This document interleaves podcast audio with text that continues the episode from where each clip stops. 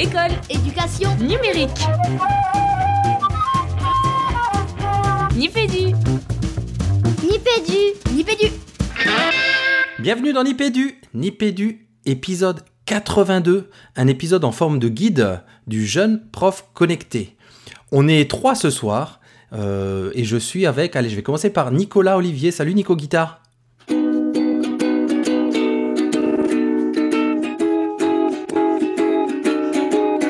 C'était faux, putain.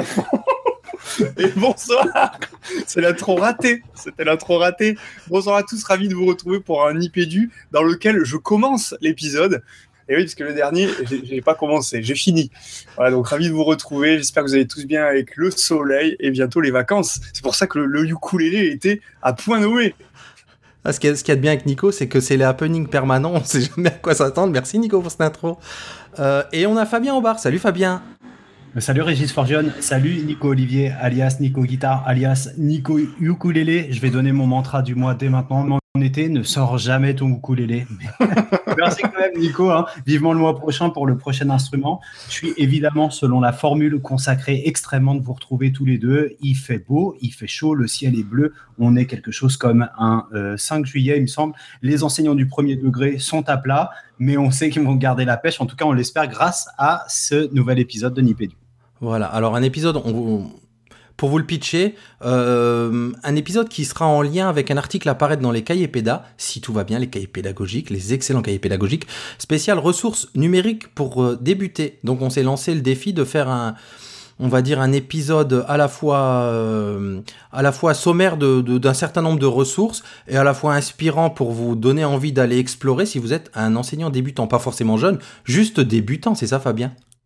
Ouais, c'est exactement ça. Donc, ce sera le numéro 47 hors série numérique ressources pour débuter. On aura la chance d'y publier un article et dans cet article, on vous renverra à cet épisode qui est un peu une augmentation puisque le terme est très à la mode de cette version papier où vous pourrez trouver tout un tas de ressources qui sont les ressources qui, je parle sous votre couvert Régis et Nicolas, on utilise nous couramment dans nos pratiques, soit d'enseignants praticiens, soit de formateurs, euh, ce numérique euh, qui nous rend bien des services.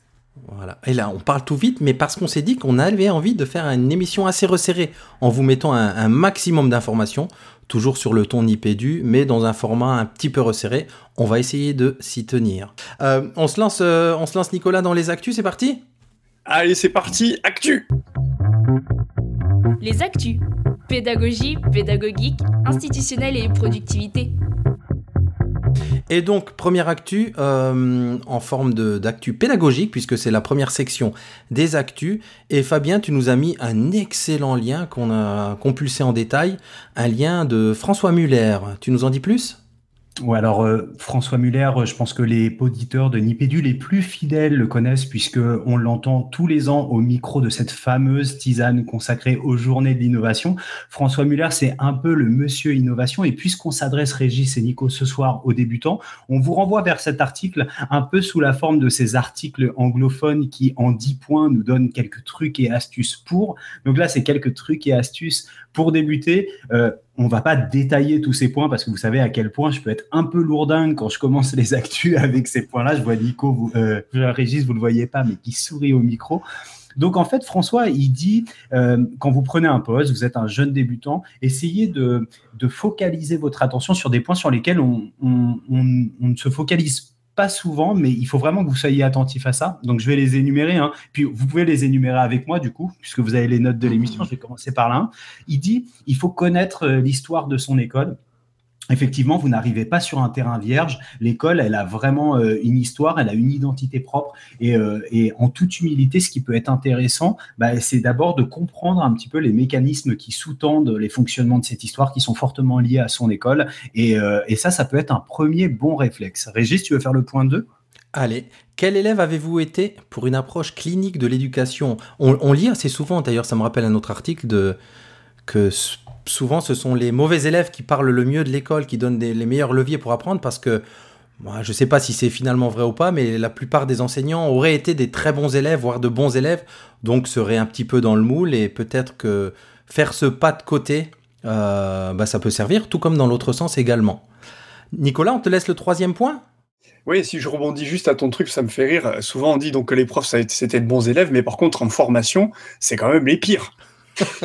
hein ils se rattrapent, quoi. Bref, alors le numéro 3, c'est savoir dire c'est bien de 10 manières différentes. Et je trouve que c'est très. Bah, c'est une marque de bienveillance, quoi. Et ça va aussi bien, je crois, pour les enfants, les élèves, que pour ses collègues. Et savoir aussi souligner ce qui a été bien fait, ce qui se passe bien, et, euh, le dire de façon différente. Je trouve ça génial. Euh, je vote pour. Carrément. Le point 4, le climat scolaire, interroger les facteurs internes à l'école. Euh, tout va mal, les mômes sont insupportables, il va bientôt neiger, c'est bientôt Noël, il fait trop chaud. Avant tout cela, peut-être, on parlait tout à l'heure, Régis, tu as utilisé le terme d'approche clinique. Eh bien, allons interroger les facteurs internes qui font que tel ou tel climat d'école est installé et réfléchissons hein, euh, en, équipe pédagogique aux différents points qui peuvent être euh, améliorés d'abord par euh, cette même équipe pédagogique pour, pour le climat scolaire. Je suis sûr que vous connaissez des petits trucs et astuces qui font que, le climat scolaire est bon dans un établissement, qui sont souvent des, stratégies d'intervention imaginées par ces équipes pédagogiques, hein, les garçons. Et qui tiennent parfois à, des, du, du, petit détail. Euh, point 5, que savez-vous de vos élèves? Bah, Derrière ça, il y a l'idée que ben, chacun est différent, que chaque élève a son parcours d'apprentissage, ses, points d'appui pour le, faire progresser, ses, ses faiblesses. Donc, euh, euh, on en revient à cette fameuse notion de curriculum personnel de, chaque élève. Pas toujours facile, hein, évidemment, mais en tout cas, j'ai envie de dire, quand on vit au quotidien avec ses élèves, très vite, on, retrouve ces leviers et il faut les, objectiver pour, les, pour aider l'élève au mieux. Donc, connaître bien chacun de ses élèves. Mmh.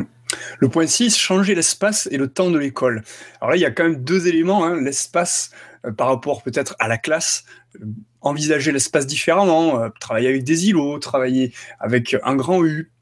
Voilà, envisager les choses différemment. Et puis le temps, le temps, ça induit évidemment le temps de la classe. Vraiment, il y a Sylvain Connac qui remet en question en ce moment le temps qu'on passe en classe avec des élèves acteurs ou des élèves passifs, interroger ce temps-là. Et puis ça interroge également le temps hors de la classe. Comment est-ce qu'on peut exploiter ce temps-là?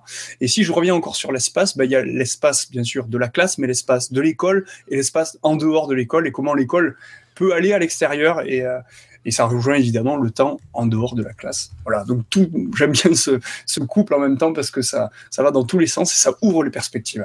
Ouais, et puis ces modalités, ces modulations plutôt du temps et de l'espace, ils doivent répondre vraiment à euh, des préoccupations enseignantes, à des besoins qui sont identifiés. Hein. Ne mettez pas en U parce que euh, c'est plus moderne. Hein. Vraiment, c'est parce que ça mhm. correspond à une scénarisation pédagogique, à une volonté. Je renvoie, je me permets de renvoyer sur la dernière émission. Alors, ce sera pas la dernière pour vous. Si, ça sera la dernière parce que c'était la dernière saison pas un épisode de Nipédu sans parler de rue des écoles. Et le dernier rue des écoles traitait des rythmes scolaires, aménagement de la journée, de la semaine et de l'année. Euh, allez voir aussi ce qui peut être fait dans la classe en termes d'aménagement des rythmes scolaires dans votre classe, dans votre journée, euh, plutôt que de, enfin pas plutôt, mais avant de penser le macro qui se joue à un niveau qui souvent nous échappe euh, à nous praticiens, eh bien réfléchir aux aménagements du temps de la classe. Je suis très content d'avoir le point 7 les garçons parce que j'ai un peu détourné le titre qui était proposé par, euh, par François euh, Muller dans, dans cet article, dans ce billet.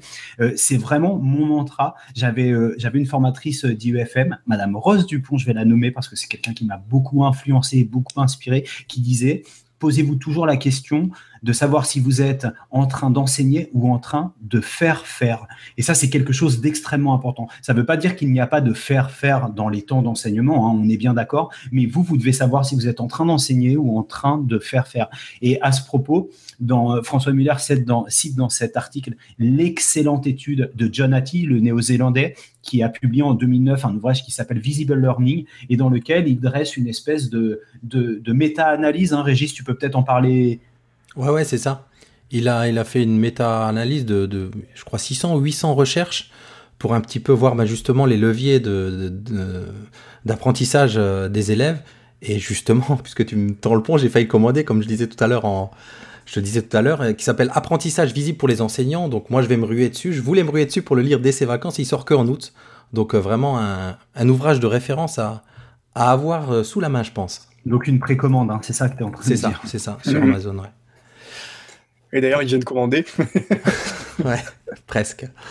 Euh, c'est à qui Du coup, on est perdu. Je suis perdu. Euh, Le numéro 8, c'est ça? Ouvrir la classe. Allez, je me lance. Ouvrir la classe avec cette idée ben, que c'est plus facile que jamais aujourd'hui avec le numérique. hein. On, vous a déjà largement parlé des tweets classe, par exemple, qui permettent de faire travailler les classes en réseau. Euh, mais il y a, tout un tas d'autres. Euh, d'autres modalités, ouvrir la classe, c'est aussi travailler avec ses collègues qui sont à côté, juste ouvrir la porte de sa classe. C'est aussi euh, travailler avec le collège de secteur, euh, partager des projets. On n'est plus au temps de la classe enfermée entre ces quatre murs. Ces quatre murs-là ont au moins été repoussés, sinon voire explosés selon la formule consacrée, et les fenêtres grandes ouvertes et les portes ouvertes pour travailler ensemble, que ce soit les élèves ou les enseignants. Point 9, l'ingénierie pédagogique, je le dis super bien. Alors, si, vous, si tu veux bien, Fabien, tu prendras ma suite parce que je pense que tu as des choses pertinentes à dire, comme toujours, mais en particulier sur ce point. Et euh, moi, dans, l'ingénierie, ce que j'aime bien, c'est l'idée de l'ingénieur et du génie. Euh, et donc, de la part de l'enseignant, avoir et faire preuve de génie, chercher à toujours trouver de nouvelles solutions pour euh, amener l'apprentissage, pour mettre l'élève en situation d'apprentissage. Et puis, évidemment, dans la différenciation, je voulais le dire tout à l'heure par rapport à l'espace, par rapport au temps, on peut jouer avec l'espace et le temps pour la différenciation et on doit jouer de notre génie pour aussi différencier et que tous les élèves puissent apprendre et construire des compétences. Ouais, tu l'as très très bien dit. Alors l'ingénierie pédagogique et l'ingénieur pédagogique, c'est un terme qu'on utilise aujourd'hui, qui est maintenant un terme qui est reconnu, hein, notamment dans le milieu universitaire, puisqu'on a des masters d'ingénierie pédagogique qui sont proposés Mm. par, euh, je pense notamment à Lille, Rennes, Poitiers, Cergy, pour ne citer que. Donc l'ingénierie pédagogique, elle est souvent liée à la, à la notion de e-learning et de multimédia. Donc euh, l'idée de, de créer des parcours de formation en ligne, mais tu en as donné tous les détails pour une version présentielle, euh, pour ce praticien ingénieur pédagogique qui est en classe et qui scénarise euh, ces séances pédagogiques, qui euh, imagine les différentes euh, modalités, les stratégies d'intervention, tout ça pour répondre à un objectif dans une temporalité donnée. Donc, on, notamment, ce qui est assez intéressant, c'est que toutes les, les, les techniques qui aujourd'hui émergent autour de, de, la pédagogie et de la mise en place de, scénarios pédagogiques, comme le design thinking, par exemple, que vous connaissez tous les deux et dont on a déjà parlé dans des émissions, eh bien, euh, sont des techniques qui sont issues du monde de l'ingénierie. Donc, euh, d'où ce terme d'ingénierie pédagogique. Donc, voilà, enseigner, c'est plus complexe. C'est aussi de la transmission de savoir par moment, hein, on est tout à fait d'accord avec ça, mais ça va au-delà de ça parce que ces moments de transmission de savoir, ils viennent s'articuler avec d'autres propositions dans euh, une espèce d'espace pédagogique plus large et de modalités pédagogiques plus larges qui s'articulent pour répondre à un besoin et un objectif qui est celui de la réussite des élèves. Dixième point, développement durable. Alors derrière ce, à Nicolas Hulot, derrière ce vocabulaire, ce qui se cache en fait, c'est l'idée que quand on est jeune enseignant, on est dans le rush. Euh, donc on prépare ses cours pour le lendemain, on est toujours dans le rush et on pense souvent bah, juste à, pallier au présent et peut-être voir avoir une vision sur un peu plus long terme, peut-être en faire moins dans le rush et réfléchir, bah, par exemple concrètement, à un projet avec la classe sur le long terme, pas juste compléter son cahier journal pour le lendemain en mode bah ça y est j'ai complété j'ai ma journée de demain. Penser sur le long terme parce que c'est comme ça que les bonnes séances et les bonnes séquences de pédagogiques vont vont vont voir le jour. Donc penser long terme et pas juste au lendemain et moi, j'ai envie de compléter, euh, si tu me permets, Régis. Euh, tu parlais de Nicolas Hulot, donc on pense forcément écologie. Moi, j'ai envie de comme que mot. derrière le développement durable, il y a une notion euh, d'écologique et écologique et d'écosystème aussi, c'est-à-dire que votre action enseignante, elle vient s'intégrer dans une euh, dans un un cadre éducatif qui est plus large, dans lequel il va falloir raisonner en termes systémiques, hein, de prendre en compte tous ces éléments, de prendre en compte le fait que bien sûr, cet enfant dans votre classe, il est élève, mais il n'est pas qu'élève,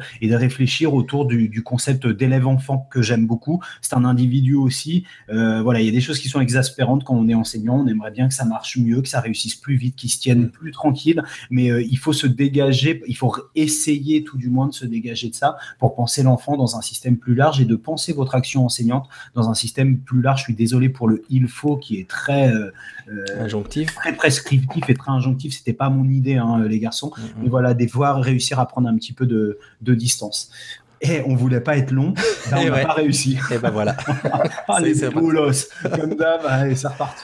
Alors toujours dans, dans ces actus euh, pédagogiques, un, un, point sur les pédagogies innovantes et actives, forcément à connaître même quand on débute dans le métier, notamment autour de l'ICEM, Fabien?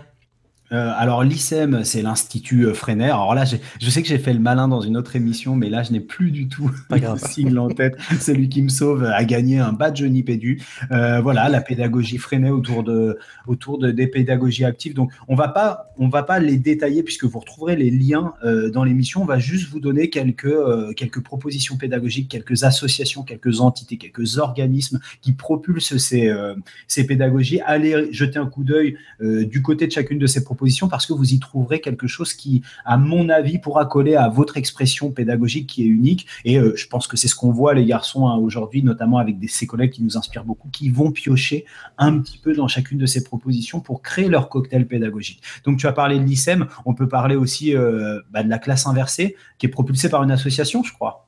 Ah ouais. Il me semble, ouais. Une association qui s'appelle, euh, c'est quoi? Bidonnons la classe? Un truc comme ça? Ah, t'as pris la parole, c'est à toi. Non. Inversons la classe.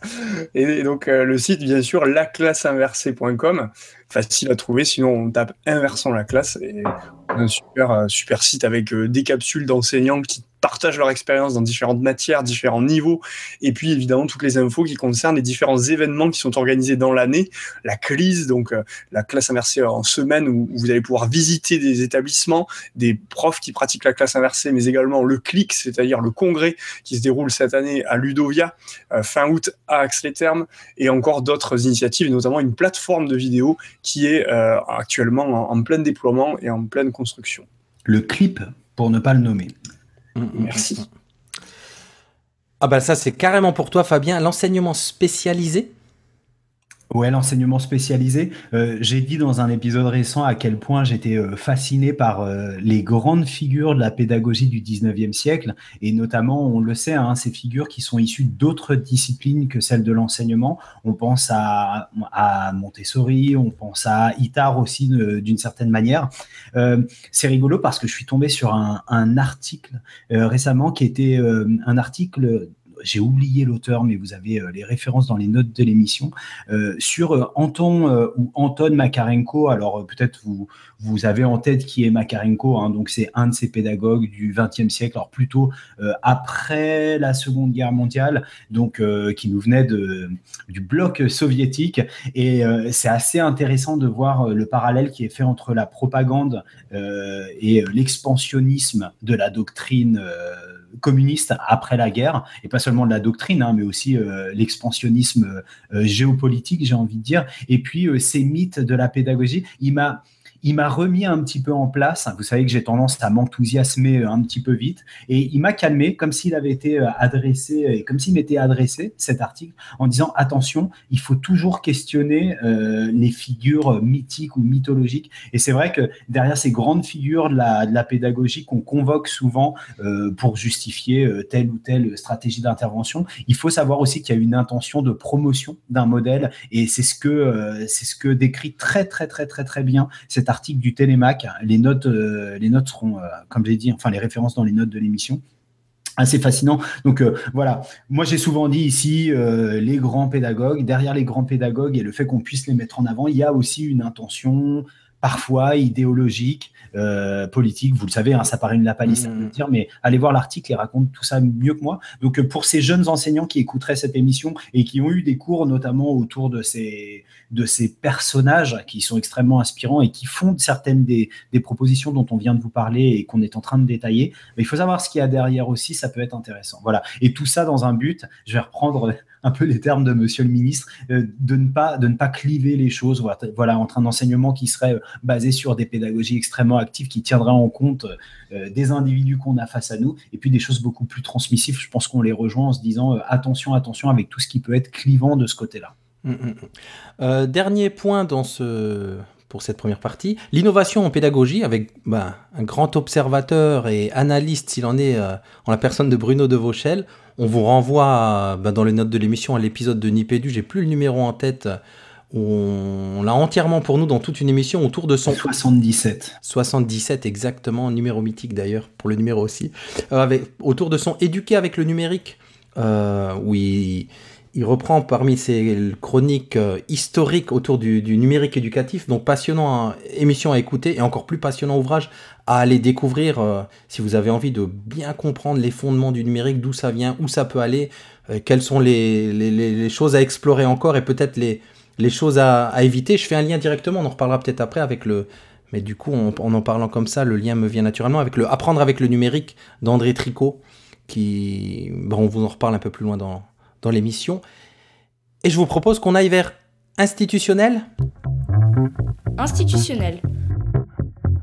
Et c'est Fabien qui va enchaîner avec les e-runs qui ne sont pas des baskets, non, on, aimerait bien. En tout cas, il est très, très, très, très, très bien designé, hein, ce nom, les e-run. Alors, adieu les XTIS, qui étaient presque des mutants, mais pas tout à fait. Et bonjour les e-run, qui sont les enseignants référents aux usages, et c'est important, du numérique. Donc, on a enfin une lettre de cadrage qui a été présentée au recteur le 13 avril dernier autour de ces e-run. Donc, vous l'avez compris, on parlait d'XTIS dans le premier degré. On avait plus tendance, sous ton couvert, Nico, de parler de référents numériques d'établissements dans le second degré c'est tous les gens qui, comme ils aiment un peu bidouiller, bah, des fois on les a mis au cœur des serveurs ou on leur a donné quelques responsabilités euh, pédagogique euh, et de formation, euh, de déploiement de solutions euh, du numérique.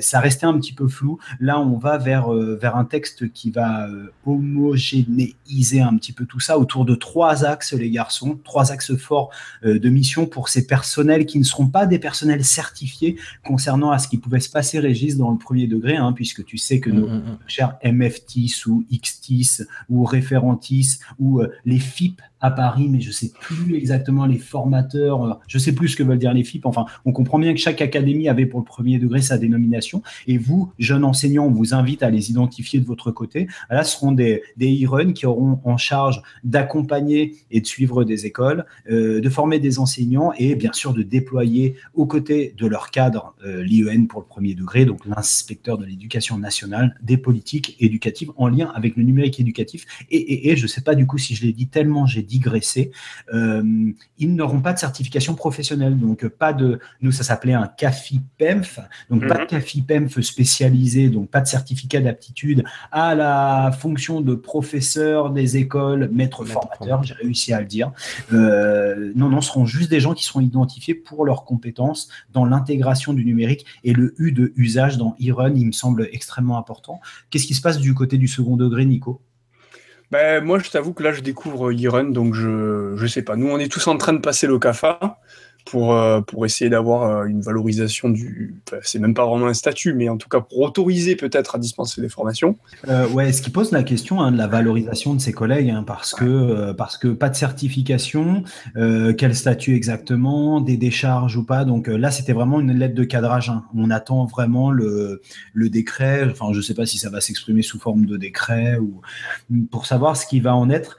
en tout cas, juste pour clore sur ce point, les garçons, mais Régis, tu vas m'aider à compléter ce dossier. Il y a tout un tas d'entités euh, dans vos académies euh, qui sont, alors je dis académie parce que je parle pour l'école publique, je ne sais pas si on parle de diocèse, euh, Nico, pour l'école. Oui, ouais, académie, mais le, le diocèse comme l'académie communique et en général notre hiérarchie est, est, au niveau académique, les inspecteurs et tout ça.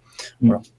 Donc on, peut parler parmi ces acteurs de forcément des DAN, Régis? Ouais, les directeurs académiques au numérique éducatif ou direction académique. C'est ça, ou peut-être délégué académique. Ah, pardon, oui. je ne sais pas. Ça fait, ça change pas grand-chose. Donc, eux, ils opèrent au niveau du rectorat. Euh, ils sont souvent euh, soit substitués, soit ils ont une, euh, une casquette conseiller technique au numérique éducatif auprès du recteur directement. Mais ça peut être deux postes différents. En tout cas, c'est eux hein, qui ont un petit peu euh, le, qui sont au, pilotage euh, des politiques euh, académiques pour, pour, développer, pour développer le, numéro, le numérique éducatif. Et notamment, tu le disais, Régis, beaucoup, beaucoup pour le second degré, il me semble. Mm, mm, Même si on trouve des DAN adjoints dans certaines académies qui viennent épauler le DAN et qui sont plutôt premier degré. Et c'est d'ailleurs rigolo que le DAN adjoint soit un DAN premier degré. Et je m'excuse pour tous les DAN qui ne sont pas des DAN adjoints et qui sont issus du premier degré. Mm, on a les IATIS, inspecteurs d'académie, qui sont chargés des missions TIS. Alors, je ne... on, a... on a ça, en tout cas chez nous. Maintenant, je ne sais pas si c'est partout pareil. Euh, mais donc, qui est chargé du pilotage et de l'harmonisation au niveau de l'académie pour euh, la politique éducative au niveau de, des TIS. Et d'ailleurs, on parle de TIS, mais peut-être que les, nos jeunes enseignants n'utilisent pas ce terme. Je ne sais pas si ça a déjà changé. Les technologies de l'informatique et de la communication à l'école, il me paraît tellement vieux ce terme maintenant depuis qu'on qu'on utilise numérique à toutes les sauces. Non, mais il a la peau dure, hein, je crois, et continue à être euh, à être utilisé. Euh, L'acronyme en anglais, ICT peut-être? Ah, Ça vous dit quelque là, chose Je, l'ai vu et, et je, et je le vois et je continue à le voir, il me semble, mais, euh, mais sous couvert. Donc, euh, Ouais, donc c'est ouais, ça, les hein. TIS sont. Ouais, c'est ça. Hein. Ok. Euh, IATIS, IENTIS aussi, un plus proche de vous au niveau d'un département, donc de la, de la DSDN, hein, du, du- des services académiques départementaux. Il y a un IEN qui est identifié comme, comme euh, l'inspecteur qui va un peu chapeauter, piloter tous les XTIS futurs euh, e-run peut-être sur le département et il travaille en étroite collaboration avec, euh, on a envie de dire, le, le degré euh, rectoral qui est, euh, qui est le DAN le- les DAN travaillant et pilotant eux-mêmes les IENTIS. En tout cas, c'est comme ça sur l'académie que je connais le mieux, qui est l'académie de Créteil. Euh, Rapprochez-vous aussi de vos canopées. Je ne sais pas s'il y en a vraiment besoin de présenter canopée aussi. Donc, si, euh, si, si, si. moi, on en a Allez. jamais parlé dans la formation. Hein. Nico, tu veux dire quelque chose pour de vrai? Bah écoute, oui, après moi je, suis le moins bien placé du coup pour en parler, parce que peut-être vous dans le premier degré on vous en a, on vous en a mais moi dans le second, jamais. Canopé qui est à la base euh, un libraire en fait euh, éducatif et qui euh, offre dans ses locaux des ateliers de formation pour la plupart gratuits, je crois même qu'ils sont tous gratuits sur les locaux, et les équipes de Canopé se déplacent dans les établissements pour des projets qui sont au catalogue ou qui sont développés avec les établissements, et là en général ce sont des interventions payantes qui sont prises en charge. Alors là, vous me corrigerez, mais j'imagine en partie par les établissements, en partie par un budget formation destiné aux établissements établissement. Et, euh, et voilà, donc rapprochez-vous parce qu'il y a des canopées. Mais notamment, moi, je, suis de très près ce que fait le canopé de, Toulouse, évidemment, puisque je suis à Toulouse, mais aussi du canopé de Lille. Et, euh, chacun euh, a son identité, son côté innovant, et, c'est vraiment très, très riche avec des gens forcément passionnants. Il y a des conférences, il y a, énormément de, choses qui sont faites là-bas, puis même des concours, par exemple. Alors, nous, à Toulouse, on a eu le concours Didactica où on a pu rencontrer ben, différents degrés, euh, différents projets. euh, donc, c'était vraiment très, très intéressant. Et euh, voilà, allez découvrir et compléter, les gars, s'il y a des choses que j'ai oubliées. Non, non, oui, c'est surtout autour des formations proposées. Rapprochez-vous de votre canopée locale. euh, et il faut y publier. Alors, je sais pas si c'est la première année. En tout cas, nous, à l'école, c'est la première année où on a eu ce très, très beau catalogue à la rentrée dernière avec l'ensemble des formations du, du canopé 57, pour ne pas le citer. Donc, vraiment, là, une offre de formation riche et, très complémentaire euh, avec euh, l'éducation nationale. Et d'ailleurs, j'ai vu, j'ai découvert cette année que sur Magistère, ben, il y avait en complément des formations proposées par Canopé. Il y a un petit onglet spécial où il y a des formations euh, en dehors de, nos formations obligatoires sur, euh, sur Magistère, proposées par Canopé. Donc vraiment, euh, à aller chiner de ce côté-là. Ouais, je jugule ton propos en disant que même au niveau euh, euh, du PAF, hein, le plan académique de formation, eh bien, euh, le Canopé propose également des formations. Et je terminerai en disant que, pour un exemple, là, moi j'avais suivi une petite présentation de Wikipédia France à l'époque au Canopé, et c'est comme ça que j'avais découvert comment fonctionnait Wikipédia. Et que je pouvais arrêter de, de croire que Wikipédia c'était c'était c'était pas bien et c'était le mal. C'est là que j'ai découvert que finalement bah, c'était un truc collaboratif absolument extraordinaire. Donc allez-y La grande force de Canopé, et tu viens de, tu viens de le souligner, une des grandes forces de Canopé, hein, parce que c'est vrai qu'on est, on regarde faire Canopé, le l'ogre Canopé. Une des grandes forces de Canopé, c'est de faire appel à, euh, à des, des entités externes qui viennent appuyer l'action de formation de cette, euh, de cette euh, opérateur public de formation et de publication. Et euh, c'est extrêmement appréciable parce que ça amène un grand bol d'air dans la formation. Tout à l'heure, euh, Régis, tu parlais de ouvrir les, les portes de la classe. Bah, c'est vrai que ouvrir les fenêtres de l'école, c'est pas mal aussi, de regarder ce qui se passe à côté. Et l'exemple que tu viens de donner sur Wikipédia, Nico, en est un excellent exemple. Voilà, les garçons. Alors, on n'a pas parlé de quoi? Il nous en reste deux, je crois, les Cardi ou Pasi aussi. Chez nous, c'est Pasi. On va peut-être, on va peut-être passer pour ne pas trop apesantir, hein, Régis. Peut-être qu'on va passer au, au dossier actu suivant. Je sais pas trop si on est sur. des- Ouais, sur juste des dossiers. rapidement, on peut dire que les Cardis, c'est les chargés d'innovation dans les académies qui sont là pour accompagner et promouvoir les projets, notamment pour tout ce qui est journée d'innovation et tout ça, et qui, en tout cas, tous ils sont bougés, donc big up pour l'équipe de Toulouse, et que les Yann, ce sont les interlocuteurs académiques du numérique disciplinaire dans le second degré, et qui sont là eux aussi pour aider. Mais bon, là, pour le coup, c'est pas un big up. J'avoue que moi, les Yann, j'en entends pas trop parler. Pardon. Ah, moi, je pense à Magali et Marc et Yann. voilà. Ça. Donc, ouais, Yana, Yana. Hein. Yana, que... Yana, Yana, beaucoup. Yana, et tu as eu raison de parler des cardis et qu'on les passe pas comme ça à la trappe parce que les cardis sont aussi euh, voilà, cette espèce de vigile l'innovation. Donc, on vous a fait tout un speech sur l'innovation pour commencer. Bon, voilà. Vous savez que chez Nipédu, on, est, on prend des précautions avec ce terme de l'innovation, mais en tout cas, ce sont des gens qui arrivent à donner une force et un écho à des initiatives enseignantes qui sont euh, intéressantes et euh, bonnes à diffuser. Ok, alors donc du coup, on arrive tout droit à pédagogique. Pédagogique pédagogique et je commence avec Tisman, l'indispensable Tisman, le magistral Tisman, le colossal devrais-je dire Tisman, qui donc, bah, vous tapez Tisman sur, euh, sur Google, mais vous pouvez aussi taper tisman.fr slash quelque chose, parce que .fr ça n'amène sur rien, et vous aurez tout un tas de sites.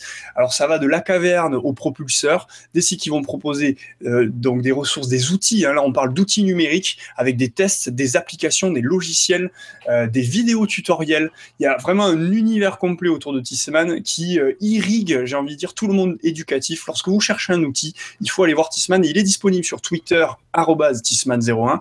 Vous lui posez une question et gentiment, il vous dirige vers ces sites parce que bah, parfois on ne trouve pas ce qu'on cherche. Et c'est une source intarissable et inépuisable de ressources toujours mises à jour. Et merci Tisman.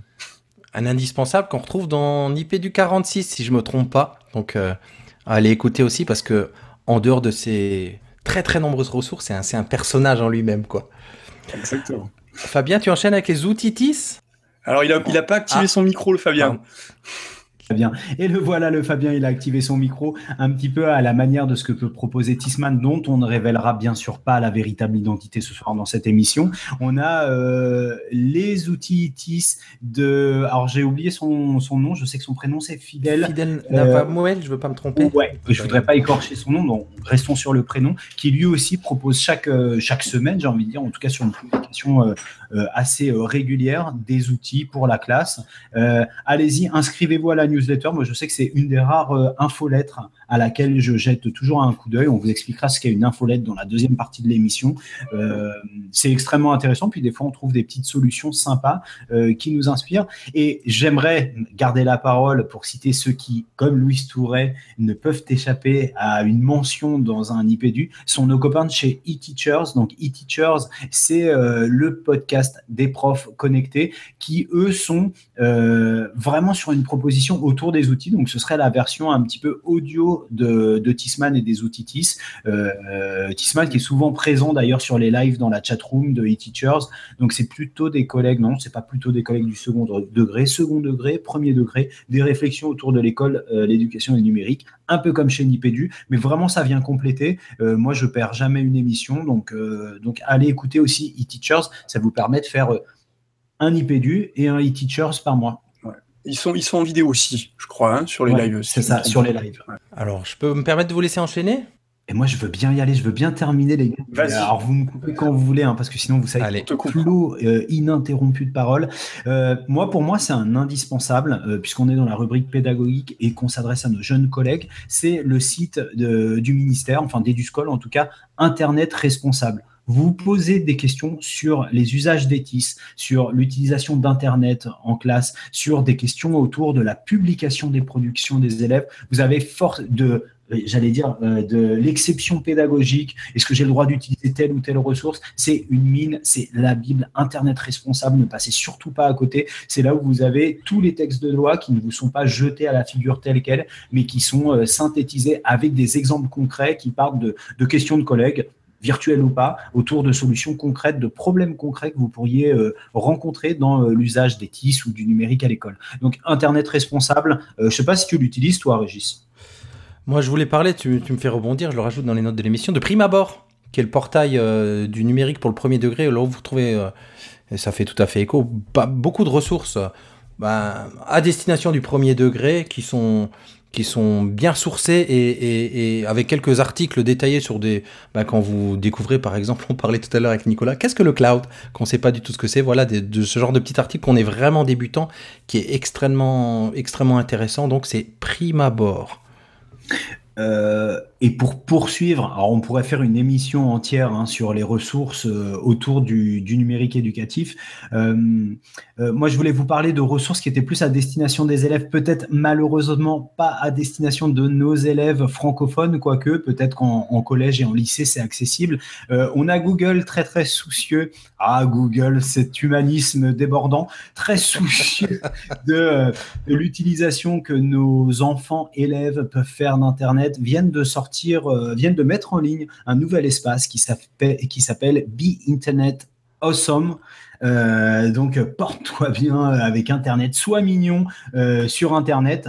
donc il y, a toute une liste de ressources pour qu'est-ce qu'on qu'est-ce qu'on doit faire pour être un utilisateur responsable d'Internet, responsable et éclairé. Et notamment il y a un petit jeu type alors au début, on croit que c'est un jeu de plateau, alors un peu à la, je crois que ça s'appelait Star Fox, ce jeu sur Nintendo 64 avec des polygones de tous les côtés. Moi, ça me fait penser à ça, qui s'appelle ici Interland. Donc, on croit qu'on va avoir droit à un jeu de plateau bien rythmé. En fait, c'est des quiz qui font émerger des, nouveaux blocs pour avancer dans le jeu quand vous avez une bonne réponse. Donc, c'est d'une tristesse affligeante, mais n'empêche que euh, voilà, ça pose des petites questions euh, autour de euh, quel comportement on vous met en situation et voilà autour des, notions comme le phishing, les fake news et autres joyeux anglicismes que je ne vous traduirai pas maintenant parce que je sais que vous savez ce que ça veut dire. Voilà, c'était un petit écart. Et du coup, on a une version française euh, qui est proposée par euh, Tralaler. Peut-être que vous connaissez les garçons, euh, le site Internet sans crainte de mhm. Tralaler avec les fameuses vidéos Vince et Lou notamment qui sont proposées.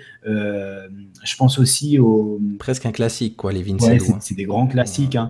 Et je pense à l'isoloir aussi qui est un, qui est intéressant pour voilà un petit forum entre élèves pour pour donner ses points de vue sur l'utilisation d'un Internet responsable. Et maintenant qu'on vous a abreuvé de 1000 ressources, ben, comment vous allez trouver le temps d'aller voir tout ça, de faire votre travail en même temps? Ben, C'est la rubrique productivité. Productivité. Alors Nicolas, qu'est-ce que tu nous proposes? Alors moi, surprenamment, si, c'est un mot qui, qui, existe, je vais vous proposer une application. François n'étant pas là, tu testes aussi hein, de la langue française, mais,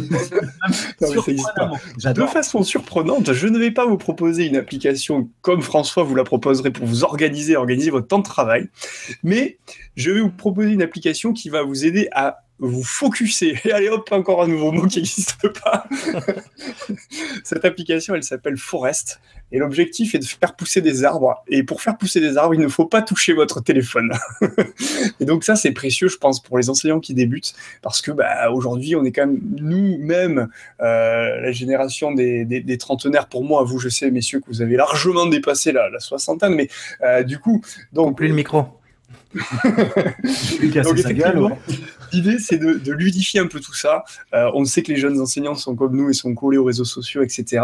Avec cette petite app, on va essayer de faire pousser un maximum d'arbres dans un temps limité. En gros, si vous touchez pas votre téléphone pendant 30 minutes, vous faites pousser un arbre et vous pouvez vous challenger entre, entre camarades, entre collègues pour essayer de faire pousser le maximum d'arbres. Et l'idée, c'est de pas toucher au smartphone, mais de se concentrer et de bosser euh, sur l'ordinateur, sur la tablette. Bon, ça, c'est à vous de voir. Alors, bien sûr, vous me direz que les réseaux sociaux sont aussi euh, sur, euh, sur l'ordinateur, mais l'objectif sera bah, de se discipliner un petit peu. Alors, c'est un peu gadget, mais ça aide en tout cas à se dire, ouais, effectivement, je me rendais pas compte que quand je me focus, quand je me focalise 30 minutes sur une activité, bah, je gagne vachement plus de temps et je suis beaucoup plus mmh. productif que si j'arrête pas de répondre aux notifications. C'est rigolo parce qu'on l'avait détourné. C'est une solution dont on a parlé euh, dans une précédente émission, mais t'étais pas né, toi, Nico. Euh, et du coup, on l'a détourné, nous, dans l'équipe avec laquelle je travaille, parce qu'on parlait beaucoup trop. On est en open space, on avait tendance à parler. En fait, ce qu'on faisait, c'est qu'on projetait le forest, et dès qu'on parlait, on appuyait sur le téléphone et c'était mort, on faisait crever un arbre. En plus, l'arbre crevé, il fait vraiment, vraiment mal au cœur. On parlait de développement durable tout à l'heure. Donc, euh, je, valide sur forest. Je pense qu'il y a eu de nombreuses updates. Update, ça veut dire mise à jour, mais je le dis en anglais pour faire bien. Euh, depuis que je l'ai plus utilisé, moi j'ai un peu laissé tomber, mais je sais qu'on pouvait aussi catégoriser les différentes forêts. Donc tu pouvais avoir la forêt, euh, je touche pas à mon téléphone pendant que je travaille, je touche pas à mon téléphone pendant que je mange, je ne touche pas au téléphone pendant que je suis avec, chez mes amis pour faire du boulot avec Régis Forgione par exemple. Voilà, différente, mais, mais c'est une solution qui est sympa. Voilà, ça ludifie un petit peu le fait de de pouvoir rester concentré et de ne pas toucher à son téléphone, même si pour de vrai, tu joues, tu es sur l'ordinateur et tu as les mêmes notifs, donc tu peux faire la même chose sur ton ordinateur. C'est un peu ça le, paradoxe de Forest, je trouve.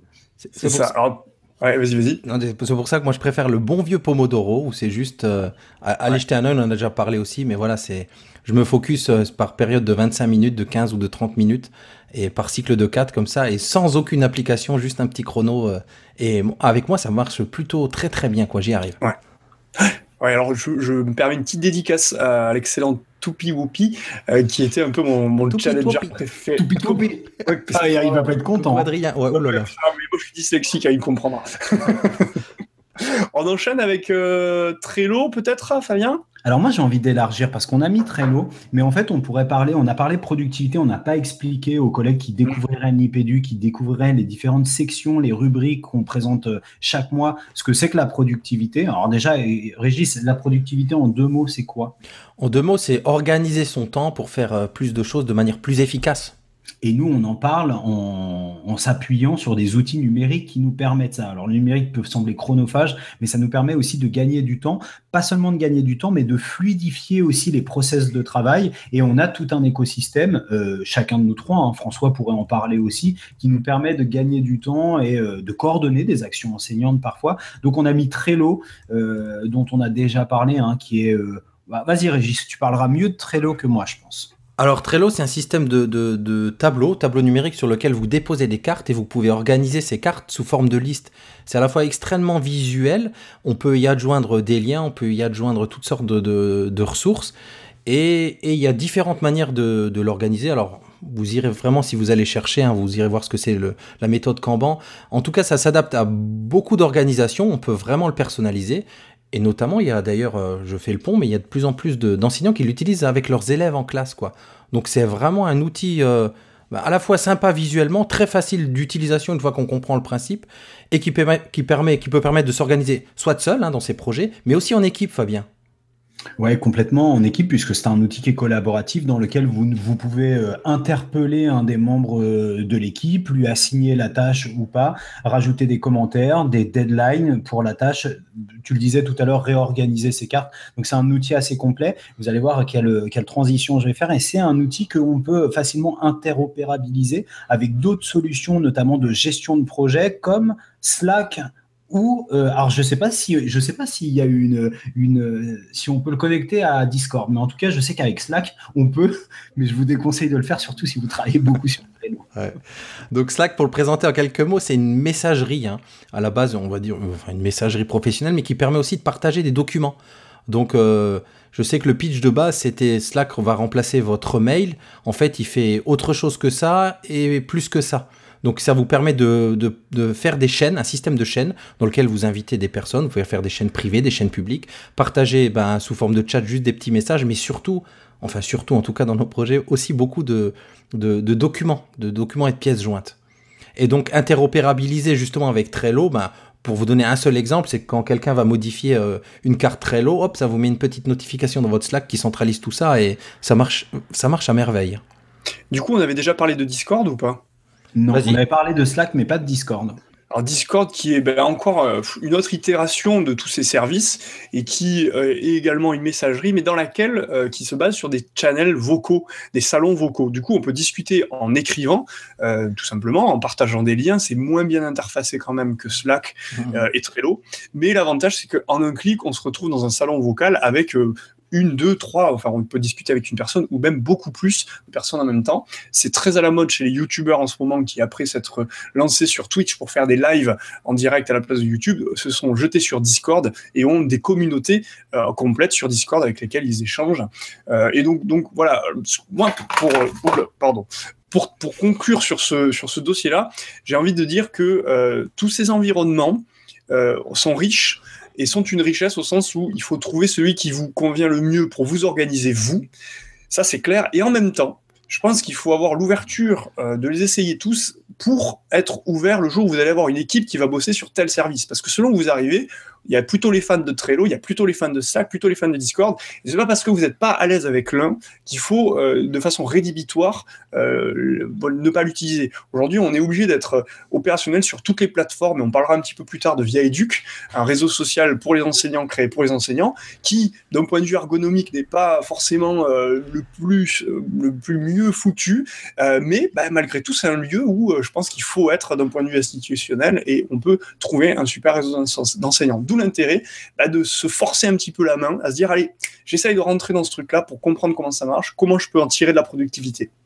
Ouais, moi je trouve que c'est super intéressant ce que tu proposes. Après, nous, on est des convaincus et c'est le genre de choses qui nous amuse hein, de d'aller d'une solution à une autre. Moi, j'ai le sentiment qu'une fois que vous en avez testé deux, trois, vous rentrez très facilement dans les suivantes parce que euh, l'ergonomie est souvent très très proche, euh, à quelques nuances près. Et c'est intéressant de pouvoir échanger. On pourrait le faire très longuement, les garçons, sur bah, moi, ce que ce que j'aime dans cette solution, c'est ceci ou cela. Ça me rappelle un ça me rappelle le débat d'il y a quelques années avec les, espaces de travail collaboratifs. Hein. Moi, je préfère euh, être sur OneNote, moi sur Evernote, euh, moi je préfère euh, utiliser purement un Google Drive ou un G Suite. Bon, voilà, c'est allez, Nico a complètement raison, moi je le rejoins. Restez agile numériquement. Dès qu'on vous fait une proposition, ne campez pas sur ce que vous connaissez. Hein. Vous savez ce que ce dont l'être humain que l'être humain déteste le plus, c'est le changement par nature. Donc, euh, vous résistez un petit peu à ça et tentez le changement, vous ne pourrez que gagner en agilité et, euh, en expertise pour pouvoir utiliser la solution qui s'adaptera le mieux au projet qui est, euh, qui est mis en place. Juste pour terminer, moi je, pense qu'aujourd'hui, si on devait en garder qu'un, Slack, ça reste, ça reste un incontournable. Exactement. Voilà. Je suis d'accord. J'ai pas d'action chez Slack, j'ai même pas de version premium, mais trop cher, mon fils. mais voilà quoi. Après, il faut le dire, hein, il faut rentrer dans, toutes ces interfaces, c'est pas toujours évident. Et une fois qu'on est rentré dedans et qu'on a compris comment ça marche, on y voit le potentiel. Et Slack, effectivement, le potentiel semble infini, quoi. Mmh, mmh, mmh, bah, disons que, et là, je, et, là, je pense, pour de vrai, je, je, pense à, à, des personnes qui m'ont fait la remarque en disant euh, euh, on a un DM sur Twitter, euh, ça suffit largement. Euh, allez voir, ouais, voilà, Nico Grimace, c'est pas du tout la même chose. Et on parlait de productivité. Dans la productivité, il y a forcément un facteur temps. Euh, voilà, c'est pas le même, euh, c'est pas, c'est pas le même gain en termes de temps et, d'efficience de travail que d'avoir ce type de, de, solution. Même si, et on l'a déjà évoqué dans d'autres émissions, il y a des, il y a des solutions qui sont bien plus professionnelles. C'est là c'est la base. Et moi, je sens, je, trouve que les gens, même non initiés, non techno-enthousiastes, non pédagogiques, bien, si euh, s'y retrouve très bien. Pour terminer là-dessus, à la suite. Ouais, ah non, vas-y, vas-y. Non, juste une phrase. Euh, je pense à, Julie, à Robas Maîtresse Julie. Euh, donc jeune enseignante que vous retrouvez dans différents épisodes de Nipédu, mais qui travaille beaucoup sur Slack et qui maintenant travaille avec toute son équipe en tant que directrice d'école avec Slack et il me semble aussi avec les parents. Donc on voit là le, le, enfin, le potentiel, ça peut vraiment être utilisé et c'est pas c'est pas un outil de geek. Une fois qu'on l'a en main, ben c'est une bonne vieille messagerie, j'ai envie de dire, euh, survitaminée, mais c'est une messagerie à la base. Euh, oui, Nico, je te rejoins. Tu nous disais le bus nous attend, c'est ça? Et c'est ça, je... voilà, on a raté le bus là. le bibliobus. Je, bah, je vais commencer avec, euh, avec euh, Guilin. J'en ai, j'en ai parlé à demi-mot tout à l'heure en parlant du canopé de Lille. Là, du coup, je vais, je vais le nommer, hein, Guilin Dominé, qui a écrit un livre il y a maintenant quelques années qui s'appelle Les Tis en classe et qui propose bah, tout simplement bah, de s'initier à l'usage du numérique en classe avec des activités très concrètes et j'ai envie de dire lumineuse ou, et en même temps sage. C'est à la fois raisonné, raisonnable et à la fois excellent par euh, la simplicité et l'originalité des approches. Et euh, donc voilà, Létis en classe, il se trouve maintenant de façon numérique et il est mis à jour de façon numérique. Vous pouvez, vous pouvez trouver ça sur Amazon notamment. Et vraiment euh, un bouquin que, que, moi je recommande énormément. Ouais, carrément plus. Un, un centaure à l'école de Yanouri? Encore un autre bah, enseignant, hein, je sais pas si tu l'as dit, moi je dis Gislin, hein, il m'excusera, on avait déjà eu ce débat.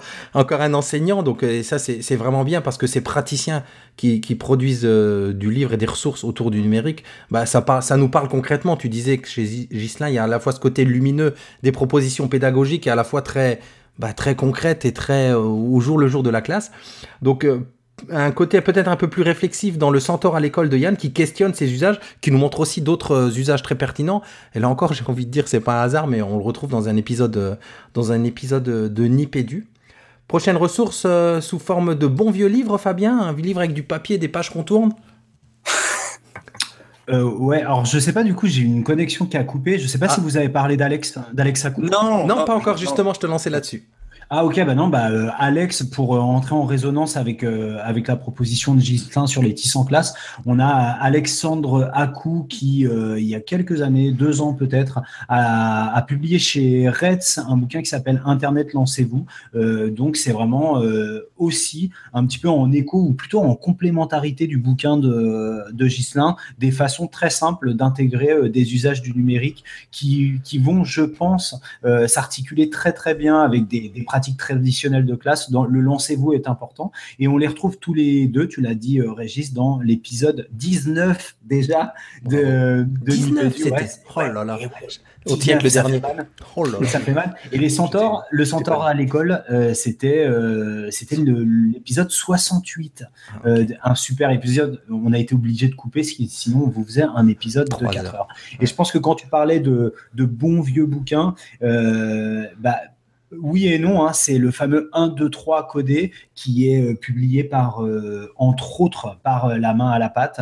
Euh, là aussi, on a un épisode de Nipédu là-dessus, il me semble, Régis. Ouais, ouais, ouais, carrément. Et là, là, c'est. Là, on, Ouais, dire, une, une bible autour du codage, euh, du codage à l'école, qu'on retrouve alors. T'as dit codage. Oh, je vais, je vais me prendre des volets. Ouf. Ouais, donc tu sors là. Tu, veux- je voulais- tu voulais parler de programmation La informatique. sûr. programmation à l'école euh, avec des séances pour tous les cycles, mais vous le retrouvez gratuitement aussi en version numérique. Mais c'est vrai que ça fait toujours du bien. Moi, j'en démords pas d'avoir le bon vieux gros papier sous la main. Avec Euh, récemment la version collège d'un de trois ça, codés ouais. qui est sorti le mois dernier, pour lequel j'ai voulu aussi commander un des 5000 exemplaires gratuits qui est offert aux personnes qui sont inscrites sur le site de la main à la pâte et plus particulièrement de l'espace 1, 2, 3 codé, et là, tu penses que bah, il y en avait déjà plus. Moi, pour moi, ce sont vraiment des, euh, des indispensables. On retrouve l'émission avec David Gildingus, j'espère que j'écorche pas son nom, euh, un IPDU où euh, on parle notamment euh, informatique débranchée. Tu te souviens de ça, Régis? Ouais. C'est un truc sympa à mettre en place dans vos classes. Donc, donc voilà, pour moi, ça sont dans le bibliobus, dans la section intégrer le numérique, ce sont quelques indispensables, mais il y en a bien d'autres. Ouais, Mm. carrément. On pourrait vous en. Peut-être le dernier qui est apprendre avec le numérique, André Tricot et Franck Amadieu, qui sont deux chercheurs euh, de Toulouse que moi je connais, avec lesquels je travaille, en tout cas avec André, avec euh, grand bonheur. Et donc apprendre le numérique, euh, le concept est assez rigolo, c'est un petit peu euh, descendre euh, tous les mythes, quoi, un peu euh, de l'éducation. Et euh, voilà, un, un livre euh, qui ne va pas forcément euh, apporter de nouvelles choses, mais qui fait un peu un état des lieux de la recherche sur euh, bah, tout ce qui est euh, parfois répandu et qui n'est pas toujours très juste dans les croyances populaires, j'ai envie de dire. Voilà, corrigez-moi si. euh, Ouais, ouais, non, non, c'est carrément ça. Et j'ai envie de dire que c'est un indispensable même quand on débute parce que ça se lit très bien. Là, c'est moins d'une centaine de pages et, et c'est du genre, bah, est-ce que le numérique vraiment ça favorise la motivation? C'est vrai ça? Est-ce que le numérique fait vraiment collaborer ensemble? C'est vrai ça? Est-ce que et vous verrez que finalement il y en a, il y en a très peu qui, qui s'avèrent vrais de ces assertions, j'ai envie de dire. hein. Bon, on en, on en est revenu. Hein. C'est vrai que je repense au début de euh, du lan- enfin ce renouveau du numérique qui correspondait grosso modo avec le lancement de Nipédu, hein, où le numérique à toutes les sauces c'était génial. Bah non, force maintenant la recherche se penche dessus et, et donc là il y a, ça, ça, ça donne vraiment un éclairage intéressant euh, là-dessus. Bon, et ce bibliobus a jamais été aussi fourni. Donc euh, on a pris le bus, on sort en récré. C'est la récré. C'est la récré. La récré, Allez, c'est la récré. Alors là, comment introduire cette capsule dont on ne sait encore rien? En tout cas, on peut vous dire qu'il va y avoir une, jolie petite capsule qui va suivre de, de Papa à quoi tu joues, notre papa podcaster préféré. Donc, euh, elle va suivre tout de suite et on n'en dira pas plus parce que ça, c'est, en fait, c'est une belle surprise. Bonjour à tous. Ah ça y est, les vacances d'été sont là. On va enfin pouvoir jouer sans penser pédagogie derrière. Jouer. Juste pour le plaisir, sans mettre de serious devant le game, se détendre et voir de nouveaux horizons. Eh bien justement, puisque je parle de nouveaux horizons, je vous propose ce mois-ci de voyager à travers le monde et les époques. Je ne vous propose pas un jeu, mais une véritable saga. Je vais vous parler d'Assassin's Creed. Alors, Assassin's Creed est une saga de jeux qui en compte euh, 10 dans sa trame principale et 10 autres que l'on peut qualifier de spin-off. Oui, ça fait beaucoup pour une licence qui a tout juste 10 ans cette année. On pourra donc émettre à raison quelques réserves sur la qualité de chacun de ces épisodes. C'est pourquoi je ne vais vous parler que des 10 épisodes de la trame principale, les épisodes les plus intéressants dans leur contenu. Assassin's Creed, que l'on catégorise comme un jeu d'aventure, c'est l'histoire d'un contemporain qui revit l'histoire de ses ancêtres assassins qui courent sur les toits avec une facilité déconcertante, tout cela grâce à une technologie qui retrouve dans l'ADN les fragments de vie des ancêtres. Autant se débarrasser tout de suite des défauts des jeux, je ne vous les propose pas pour leur qualité narrative ou leur jeu d'acteur, parfois un touriste en tongs chaussettes ferait mieux. Non, la grande qualité des Assassin's Creed, c'est bien son contenu dans le sens le plus simple du terme, c'est-à-dire son époque et son lieu. Dans le premier opus, on vous emmènera dans un Jérusalem à l'époque des Templiers pour suivre les aventures d'Altaïr, l'assassin légendaire. Le second opus est un régal pour les enseignants d'art plastique comme moi, qui prend place à Florence et Venise lors de la Renaissance italienne. Les enseignants d'histoire-géographie apprécieront sans nul doute le huitième opus se déroulant à Paris et Versailles un peu après la Révolution française, avec quelques intrusions dans le Paris de la Belle Époque. Pour les férus des États-Unis, Assassin's Creed 3 vous emmènera au XVIIIe siècle pendant la Révolution américaine, mais aussi dans l'Angleterre victorienne pour Assassin's Creed Syndicate. Big up aux enseignants d'anglais. C'est un vrai bonheur de se balader dans toutes ces époques et y croiser des personnages illustres comme le marquis de Sade ou encore de Vinci, après avoir contemplé les magnifiques architectures de l'époque. On peut sans souci, après avoir fait quelques captures du jeu, les ramener en cours pour montrer à une classe comment c'était à cette époque, avec tous les badauds dans les rues. Mais on peut aussi et surtout s'amuser avec ses élèves à démêler le vrai du faux, car c'est là toute la force de ces productions, s'appuyer sur l'histoire d'un pays avec une flopée d'historiens engagés pour l'occasion, et broder tout autour, parce que tout y est super crédible, et rien que d'analyser les plus gros aménagements historiques pour servir le jeu peut aboutir à une séquence d'enseignement sur le conspirationnisme. Madame Tussaud collectionnait-elle vraiment les têtes? De Vinci était-il un agent au service de la confrérie? Les vraies origines des Asashi étaient-ils à Jérusalem? Démêler le vrai du faux va se révéler être un véritable moment de plaisir, d'autant que bon nombre de collégiens connaissent et jouent déjà à ces productions. Certes, cela demande beaucoup de préparation et de documentation, mais quand on arrive à alléguer plaisir et prep de cours, que demander de plus? La saga constitue donc une excellente entrée en matière pour l'enseignant qui désire faire entrer des pratiques numériques et ludiques dans sa classe.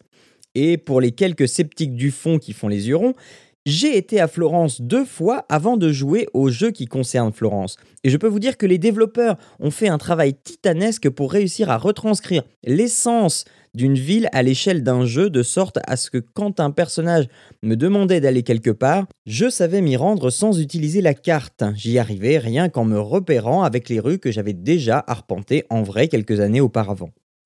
Vous retrouverez la saga sur Windows, c'est la plateforme que je vous conseille, sur PlayStation 3 et 4, Xbox 360 et Xbox One. Mais comme j'avais dit que je ne parlais pas de pédagogie, je conclurai en vous disant que les jeux sont divertissants, très beaux, mais assez répétitifs au bout d'un moment, mais ça on s'en fiche un peu. Ce qui importe, c'est bien la balade. Il ne me reste plus qu'à vous souhaiter un très doux été de très bonnes vacances, et à la prochaine pour de nouvelles aventures. J'enchaîne avec Jean-Jacques Lemag. Alors Jean-Jacques Lemag, c'est un petit peu la revue caustique, si j'ose dire, euh, sur Twitter et sur le site Jean-Jacques Lemag, euh, de l'éducation, une lecture d'éducation avec une grosse dose d'ironie, euh, un peu, méchante, il faut le dire parfois, un peu limite même, hein, il faut l'avouer. Donc il faut bien sûr le prendre avec euh, un degré très très très très très éloigné euh, et se dire qu'on est là pour rigoler. C'est pas du tout euh, méchant ou de la critique, mais c'est vrai que bah, là là bah, sont ce sont des profs du premier degré, du coup ça va plus parler aux profs du premier degré, mais c'est hilarant pour, moi qui suis prof de, second degré. Régis, si tu veux citer un exemple, si toi te vient à l'esprit. alors, là, mais j'ai plus d'exemple tout à fait en tête, mais ça me fait penser, tu fais le lien, tu dis, il y a un côté très très caustique. Euh, je fais le lien de parenté en version peut-être un peu plus douce de, de Educactus, quoi, qui prend des, des actualités autour de, de l'école et qui les détourne de façon très, très rigolote. Parce qu'en fait, quand vous ouvrez votre Twitter, ou peu importe par quel, par quel lien vous recevez, moi ça me fait souvent mourir de rire les infos d'Educactus, quoi. Là où, ouais, euh, Jean-Jacques Le Mag, c'est un petit peu plus trash, donc euh, gardez, gardez ça en tête quand, quand vous irez voir. C'est ça, et dans, dans, la même veine, c'est un peu comme le Gorafi, où on comprend que c'est détournement du Figaro qui sort des news absolument détournées de la, de la réalité. Voilà, de quoi rire un petit peu, ça, ça fait pas de mal pendant cette récré. Fabien, des tas de cailloux YouTube? Alors, on va rester dans le caustique, le cynique, le bien grinçant avec, euh, avec une chaîne YouTube qui s'appelle Des tas de cailloux. Euh, J'ai découvert ça, je ne sais plus comment, mais euh, la description de, de la chaîne, c'est Aurore Humanum Est. Donc, même pour les non-latinistes, je pense que vous avez compris. Donc, ce sont des petites capsules, des petites vidéos un petit peu façon doodling avec des graphismes un petit peu simplifiés comme ça, qui durent environ deux minutes et qui passent en revue toutes les horreurs, en vous les expliquant de façon très didactique, toutes les horreurs dont euh, l'humanité est capable. Donc, euh, on va retrouver, euh, on va retrouver des, bah, des, des, légendes hein, bibliques ou qui font partie des grands mythes. le parricide des Damiens, par exemple. on va avoir des choses sur les Khmers rouges, sur Naître fille, voilà, et l'horreur qui peut se cacher derrière, sur la Sainte Barthélemy, mais aussi sur des pratiques sympas comme l'impaling ou la lapidation. je vous conseille. T'as des jolis hobbies, toi.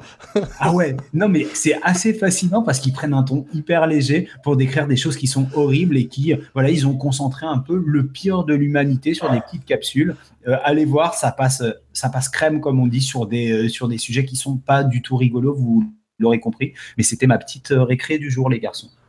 Eh ben, on peut dire qu'on a eu une petite récré qui gratte, hein, du poil à gratter dans le dos aujourd'hui. L'heure de revenir à des choses plus sérieuses avec le dossier. Le dossier de Nipédu. Le dossier. Alors le dossier autour du, de ce fameux guide du jeune prof connecté, Fabien. Waouh pourquoi Fabien? Je ne sais pas, mais je me lance. On vous a décidé de vous concocter bon, un dossier, on, vous avez compris, on l'a bien euh, commencé dans la première partie de l'émission, où aujourd'hui tout est un petit peu imbriqué, rubrique, actu, dossier. Euh, on va vous donner bah, quelques tuyaux hein, pour pouvoir vous retrouver dans cette jungle du numérique éducatif et derrière l'injonction à utiliser ce numérique, essayer de vous communiquer notre enthousiasme qui est, on pense, parce que sauf Nico, on est quand même des vieux monsieur euh, qui ont une, une, forme de réflexivité par rapport à cette intégration du numérique dans nos pratiques enseignantes ou dans nos pratiques de formateurs ou dans nos pratiques euh, quotidiennes. On a voulu faire trois axes. Et le premier de ces trois axes, c'est celui de bâtir sa veille pédagogique et technologique. Mais qu'est-ce que c'est que ça, Régis et Nico alors, la veille pédagogique, c'est cette idée, je pense et j'espère que tous les enseignants le font, c'est qu'on va aller puiser sur les réseaux, alors on a chacun nos différents réseaux, ou alors on va vous apprendre un petit peu à, les monter, ben, ce qui se passe dans, notre domaine préféré, autour de notre passion de l'éducation et peut-être du numérique, donc d'aller chiner, de trouver l'information, la bonne information, et aussi de, ben, la récolter, de la stocker pour pouvoir s'en servir.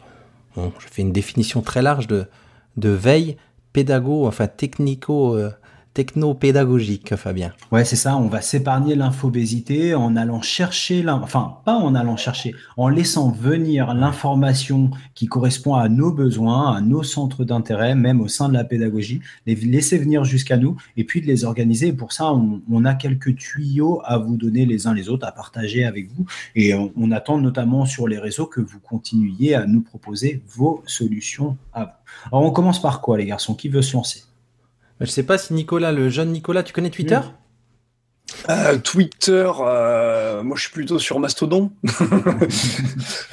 non, Twitter, c'est effectivement le, réseau social euh, bah, de l'instantanéité qui fourmille de façon discontinue d'informations, continue pardon d'informations. Et bon, alors nous, ça fait très longtemps qu'on est sur Twitter. En fait, pour vous dire la vérité, on s'est rencontrés sur Twitter d'abord, et, euh, ensuite euh, on a vu naître Nipédu, on a vu naître la Tweetée, on a vu naître Edmus, on a vu naître euh, même les ceintures de compétences. Enfin, la base en fait bah, de, toutes ces initiatives quasiment enseignantes qu'on voit aujourd'hui, c'est le réseau social Twitter, parce qu'on y retrouve tous les enseignants, toutes les matières, tous les niveaux, avec du bon et du moins bon, et il faut le dire, parce que une fois qu'on a trouvé des gens intéressants à suivre et qu'on commence à agir, à, tweeter, bah, on peut aussi se prendre ce qu'on appelle des trolls, c'est-à-dire des gens qui sont là que pour critiquer et descendre euh, ce que vous faites. Et bah, il faut savoir s'armer, euh, comment dire, ouais, s'armer pour lutter contre ces gens-là ou, en tout cas euh, se protéger d'eux. D'où l'importance de créer sa communauté sur Twitter. Alors on vous mettra bien sûr quelques liens, vous avez les notes, vous avez nos pseudos, mais euh, très vite constituez-vous un réseau bienveillant pour être entouré si jamais bah, vous, vous rencontrez des gens qui sont pas très agréables.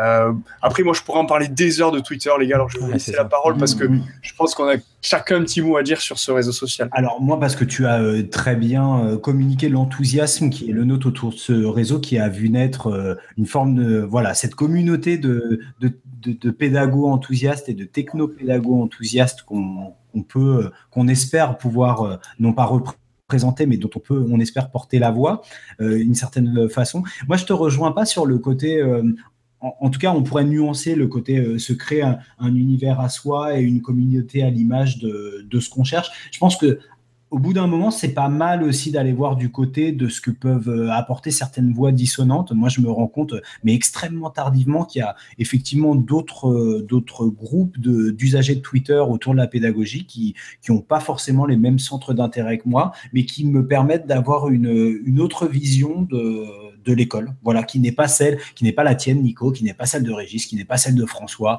qui n'est pas celle même des institutionnels qu'on peut suivre sur Twitter et qui portent aussi euh, l'innovation et euh, la pédagogie et le numérique. Donc, euh, mais ça, c'est peut-être dans un second temps. C'est là où je te rejoins. C'est ça. Ouais, ouais. Je pensais à ça quand tu parlais. C'est clair que la, la vision de Nico, dans un premier temps, pour un jeune enseignant, c'est exactement ça. C'est se créer.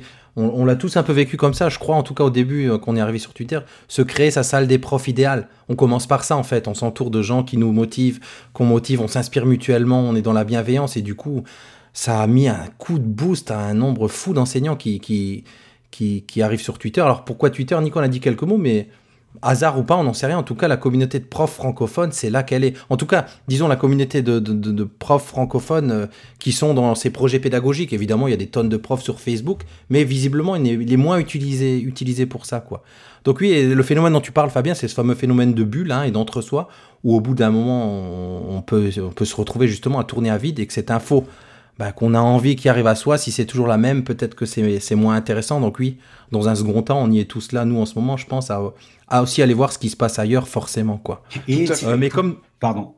Vas-y, vas-y. Euh, pour poursuivre et pour pas parce que c'est vrai que Nico a raison de nous mettre en Ouais, garde, on pourrait pourra en parler des parler heures. pendant des heures. Mm, mm. Euh, N'hésitez pas à venir nous retrouver sur Ludovia à Aix-les-Thermes le mercredi 23. Il me semble que c'est aux alentours de 17h ou peut-être 19h sur une table ronde autour des communautés enseignantes, euh, entre soi ou nouveaux acteurs de la formation. Il y aura du beau monde et on vous attend nombreux sur cette table ronde parce que je crois, Régis, que le public aura aussi, euh, sera un des participants de la table ronde à part entière. Donc, euh, pour parler Twitter, communauté entre soi, bulle filtrante, euh, éco-formation, auto-formation, on se retrouve sur cette table ronde. Je sais, Nico, que tu y seras.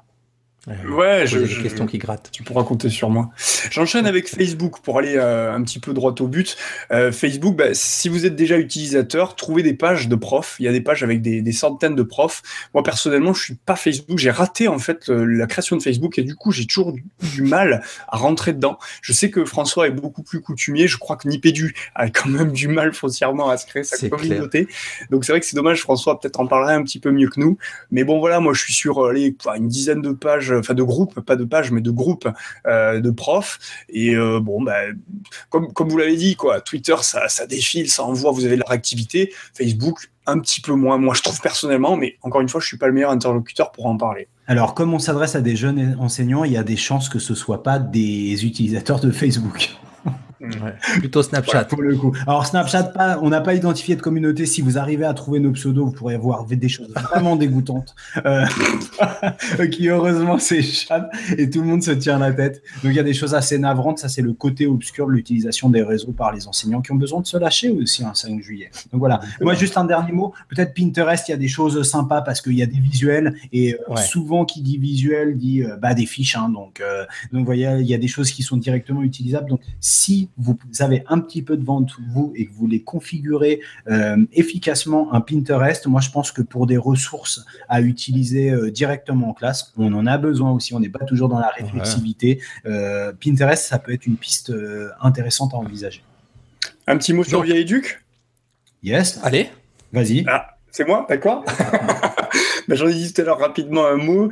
Euh, Via Edu, qui est un réseau social qui a été créé pour les enseignants, euh, sur lesquels on, bah, va pouvoir euh, là aussi créer des groupes, créer des pages également, sur lesquelles on va pouvoir discuter. Il y a même des initiatives comme des MOOC qui utilisent Via Edu pour, euh, pour notamment échanger, créer des groupes, donc par exemple des groupes par matière ou des groupes par niveau, et qui vont créer des projets ensemble au niveau collaboratif. Donc ça, ça c'est dans les, dans les axes, dans les projets qu'a Via Edu et dans ce que Via Edu propose. Après, moi personnellement, en tant qu'utilisateur de nombreuses plateformes, vous l'avez compris, eh bien, je trouve l'ergonomie euh, et le développement de, de Via Educ euh, difficile comme expérience utilisateur. D'abord, ça marche très mal sur smartphone, ça marche très mal sur tablette. Donc, du coup, on se limite au PC. Et vous le savez autant que nous, on est quand même sur tous ces outils-là aujourd'hui. Euh, on est en mobilité, mais on est aussi avec les ordinateurs. Et quand on a un outil qui fonctionne que sur l'ordinateur, forcément, ça restreint les usages. Donc, voilà, du potentiel sûrement, euh, mais euh, pour moi, quelque chose qui n'est pas encore abouti. Alors deux, ch- deux choses, peut-être Fabien enchaînera aussi. Euh, Il y a... bah, il y a ce que tu l'as dit, réseau social dédié aux enseignants, donc essentiellement des enseignants, et, et, mm, peut-être que ça rassure beaucoup justement les jeunes enseignants. Il y a ce côté très euh, très ouvert hein, sur les réseaux sociaux comme Twitter ou Facebook, où là on est à, la vue de, tous. Sur euh, Via Edu, vous pouvez choisir d'être euh, bah, voilà, parmi des profs et d'être en version, bah, il faut, pour pouvoir se, connecter à Via Edu, il faut une adresse, euh, enfin pour la plupart en tout cas, une adresse euh, académique. Tu l'as pas dit, mais on peut créer aussi son blog sur, sur Via Educ. Enfin, il y a, y, a, vraiment pas mal de possibilités. Après, c'est vrai qu'il travaille à développer l'ergonomie, mais ça devient... bah, ça se développe. J'ai envie de dire, là, dans les derniers chiffres, ils avaient quand même pas mal d'enseignants qui arrivent sur Via Educ. Et, moi, je pense surtout ce côté, c'est vrai qu'on a déjà, on en a déjà pas mal parlé, hein, mais il y a ce côté euh, peut-être bien rassurant, notamment pour les jeunes enseignants, de, de, de commencer par un réseau comme Via Educ. Il y a 40 000, euh, je pense qu'il y a 40 000 inscrits sur Via Educ.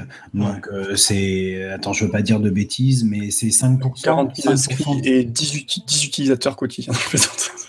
En, en tout cas, voilà, c'est une solution institutionnelle. Mm, Je suis à peu près persuadé que c'est une solution qui, euh, qui va vivre euh, plusieurs vies.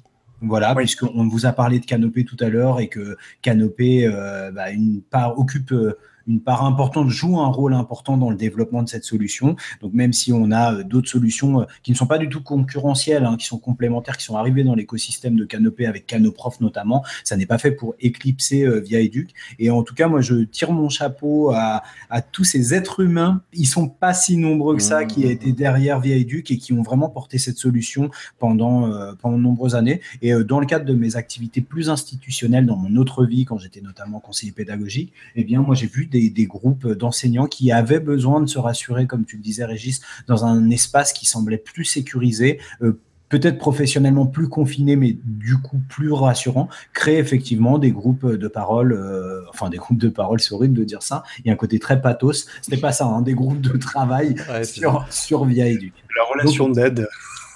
Donc il fallait parler de Via Educ, vous avez bien fait de le faire les garçons, c'est un indispensable aussi. Un Et vous retrouvez Nipédu sur Via Educ aussi. hein. Donc, il Ouais. n'y a pas de raison. Mm, mm. Euh, allez, deuxième point, on a parlé des réseaux sociaux. Les infolettres. En quelques mots, c'est quoi une infolettre, une newsletter? Ouais, Nico, il. Nico, se cache. Oh, Ok. je sais pas ce que c'est. Euh, Il y a un site, ce site vous l'aimez bien, il y a des publications qui sont faites sur le site. Pour être informé de l'actualité de ces publications, abonnez-vous, on vous le propose à l'infolettre et c'est un mail qui vous, un courrier électronique qui vous sera envoyé si vous êtes un adepte du courrier électronique, pas comme moi parce que je le répète, je déteste le courrier électronique. Euh, donc ne m'envoyez pas de mail, ça sert à rien, c'est mort. Euh, voilà, donc vous serez averti par courrier électronique des nouvelles publications ou de l'actualité en lien avec euh, cet espace euh, de publication. Je l'ai bien expliqué, Régis? Ouais, carrément. C'est, ça reste un- vraiment un grand classique pour euh, laisser l'information venir à soi, comme tu disais. Ah, et juste une solution parce que je déteste les mails, donc je cherche plein de trucs pour éviter d'avoir des mails. Euh, Unroll.me, dont on a déjà parlé, Mhm. qui est un agrégateur de de courrier électronique. Donc, euh, vous pouvez paramétrer le Unroll.me en lui disant, bah, écoute, est-ce que tu pourrais me faire un compte rendu euh, des mails que je vais recevoir qui contiennent euh, ce thème, par exemple, ou de tel destinataire, ou de et du coup, il vous envoie un seul mail dans lequel il récapitule les mails que vous auriez reçus. Donc, moi, j'utilise Unroll.me euh, à raison d'une fois par semaine, dans lesquelles il va venir agréger l'ensemble des newsletters auxquels je suis abonné. Donc, je reçois un mail de l'ensemble des newsletters plutôt que 35 newsletters. Dans, dans le même ordre d'idée, laissez l'info venir à soi. Les flux RSS, alors euh, évidemment, il y en a qui doivent sourire en écoutant l'émission, mais vraiment, on a l'ambition là de s'adresser euh, même aux, au tout, tout newbie du numérique. Le, principe du flux RSS, eh ben, c'est un principe d'abonnement tout simplement. Hein. Fabien parlait de l'infolettre pour un, pour un blog.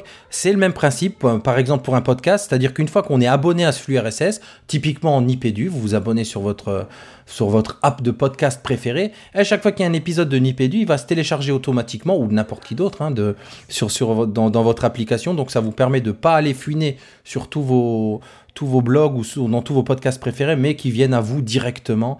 Et ça a l'air de rien, mais c'est extrêmement pratique. Autre agrégateur de contenu, euh, Nico, tu veux en dire quelques mots? Quelques-uns, là, ceux qui t'inspirent le plus, peut-être? Ben, tu as parlé euh, voilà, des flux RSS. C'est vrai que moi, j'ai eu du mal à m'y mettre parce que, comme vous le savez, je, suis beaucoup plus jeune que vous. Et euh, non, j'exagère. J'en utilise, mais peu. Je sais que Tissman, par exemple, en a plusieurs centaines. C'est impressionnant. Euh, moi, j'utilise plutôt. Euh, j'ai utilisé Pearl Trees pour collecter des liens, mais j'ai utilisé beaucoup Pocket parce que Pocket c'est une application multiplateforme qui fonctionne sur les ordinateurs, les smartphones, les tablettes et qui vous permet en fait de lire les, pages que vous avez sauvegardées. Donc, vous sauvegardez une page, euh, vous l'envoyez dans Pocket, et là, en fait, euh, l'application va être capable ensuite de vous la lire. Du coup, euh, en voiture, ça m'arrive souvent de lancer mes articles Pocket pour ben, les écouter, en fait, plutôt que les lire, parce que j'ai pas le temps de les lire forcément, et plutôt qu'écouter la radio parfois ou, la musique, j'en sais rien, ben, j'écoute comme ça mes articles.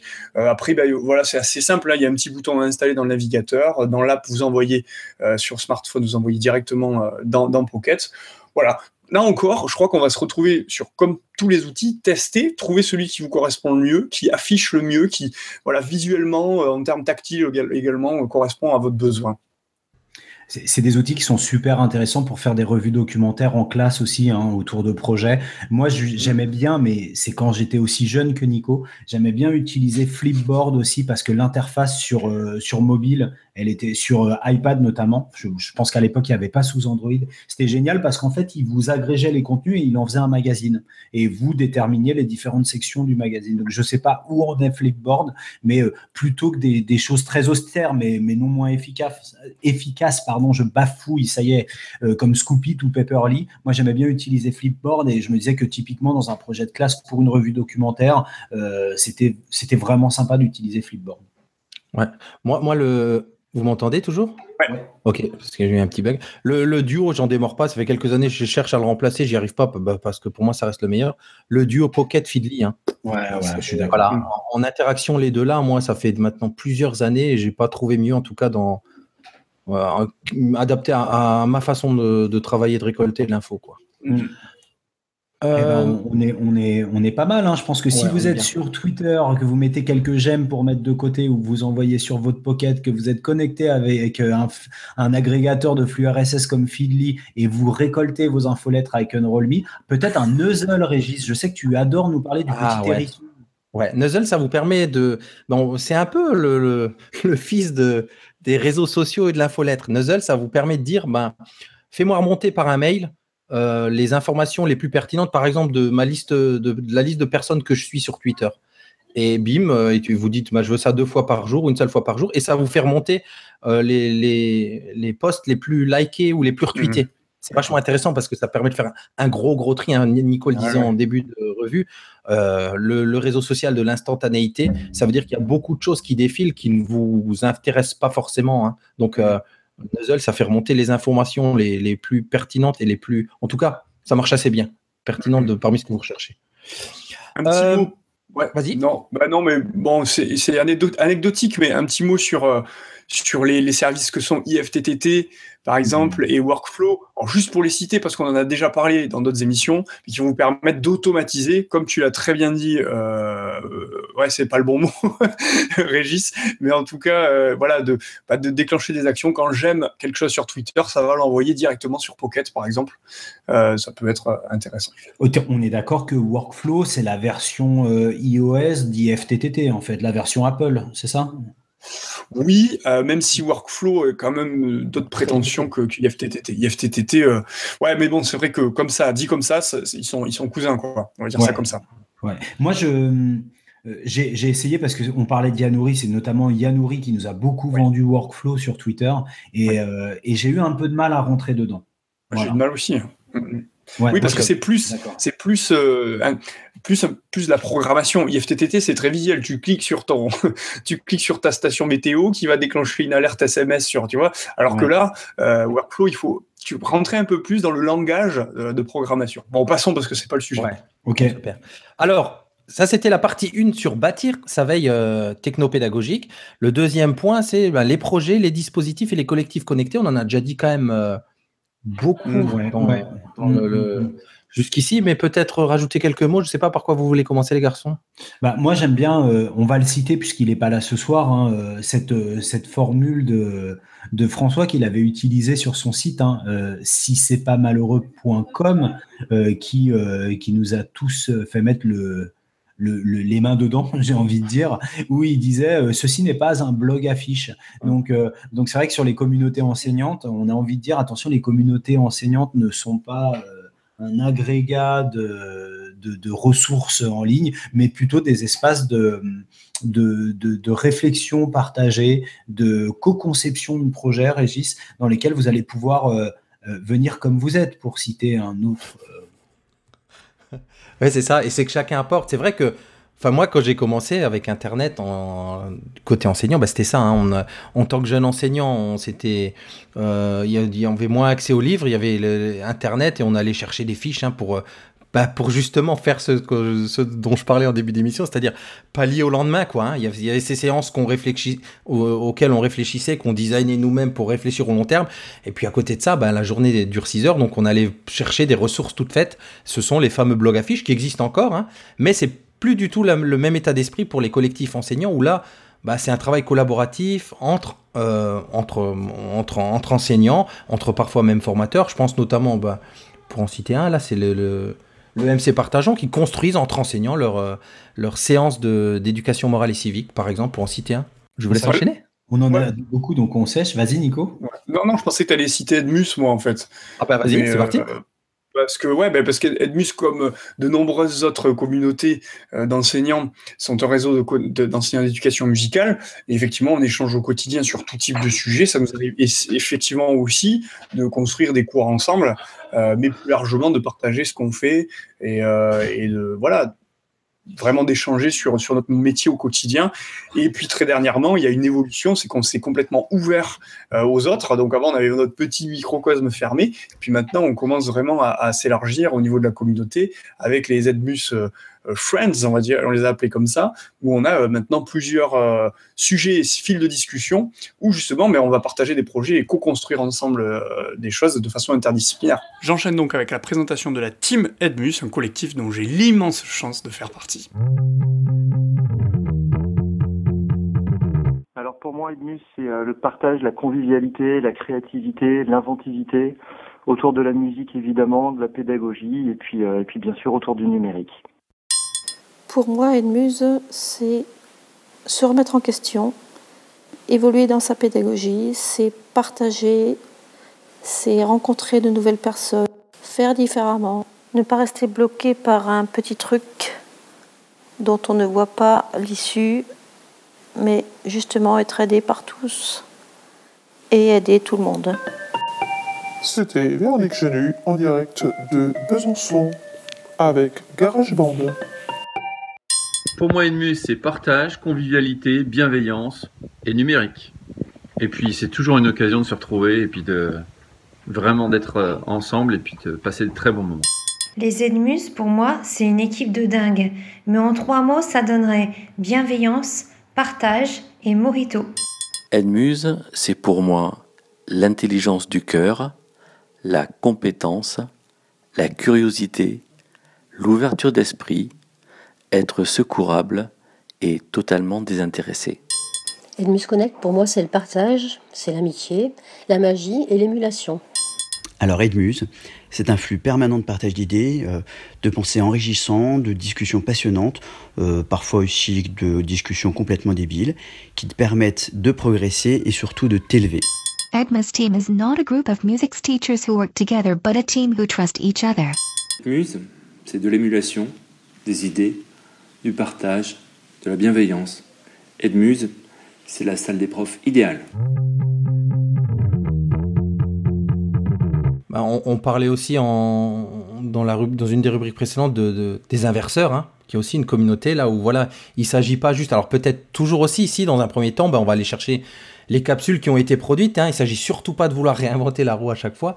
Les capsules produites par d'autres enseignants aguerris, eh, mais très vite, bah, en- entre collègues d'un même niveau ou entre collègues avec des affinités, on va produire nos, propres ressources qui vont servir ensuite de nouveau, euh, j'ai envie de dire, euh, la roue tourne aux enseignants suivants. Donc tout ça, c'est co-construit, co-réfléchi, comme le disait Nico.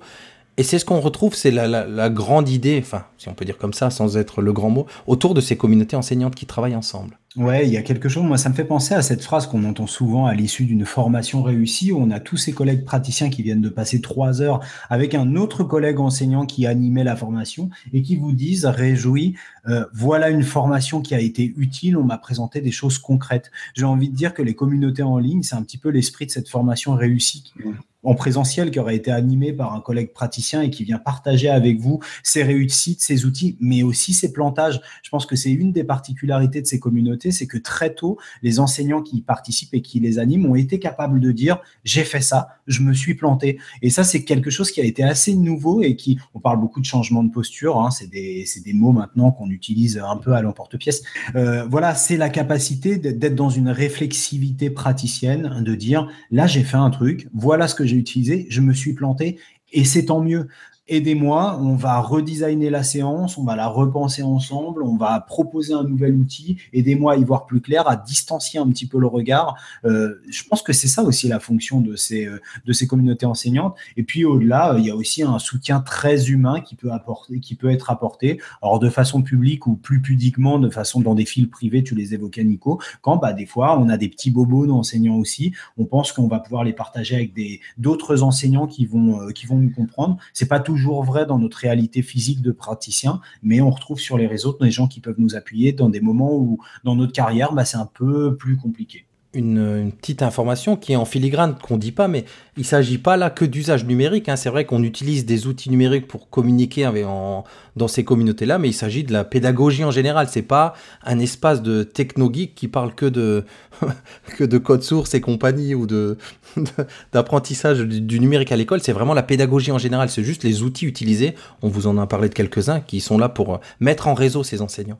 Ouais, euh, typiquement, on n'a pas, on n'a pas parlé parce qu'on peut pas tous les énumérer ici. On vous laisse les découvrir sur Twitter. C'est très simple de les retrouver. Euh, François n'est pas là, mais on aurait pu parler des ceintures de compétences qui sont l'illustration parfaite de ce dont tu viens de parler, euh, Régis.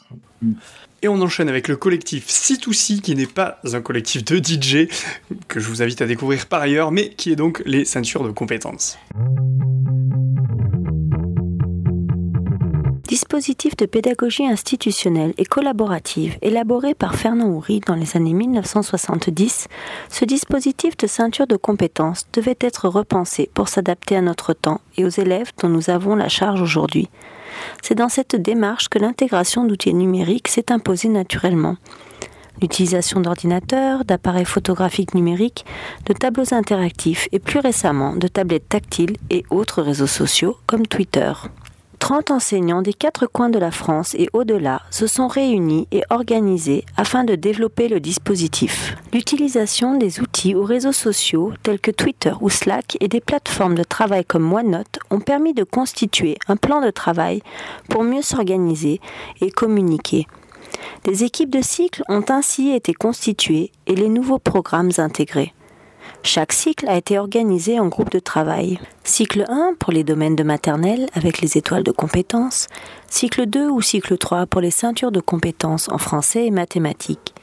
Dans chaque équipe, un collègue est en charge de la gestion du temps, de la répartition du travail, de la coordination, pour arriver à finaliser essais, outils, fiches ou jeux contenus dans le dispositif. À chaque étape, une relecture collective permet de gommer les coquilles et surtout d'améliorer chaque année le système pour une meilleure utilisation en classe. De ce fait, le dispositif des ceintures a été conçu de la maternelle à la sixième et tient compte des problématiques inhérentes à chaque classe et chaque école. Il est aussi en constante évolution car de nombreuses discussions sont en cours chaque jour par rapport au vécu de classe et aux réactions et besoins des élèves. Ce travail collaboratif a permis la diffusion de ces référentiels sur le blog nosceinturesdecompétences.org en août dernier. Et le groupe continue de diffuser publiquement et répondre aux questionnements via son compte Twitter c2cedu. Depuis, plus de 4000 personnes ont téléchargé ce travail et le groupe est régulièrement sollicité pour apporter son témoignage sur la mise en place du dispositif dans les classes. C'est pourquoi le site va se développer pour y intégrer le plus de cas de vie de classe possible.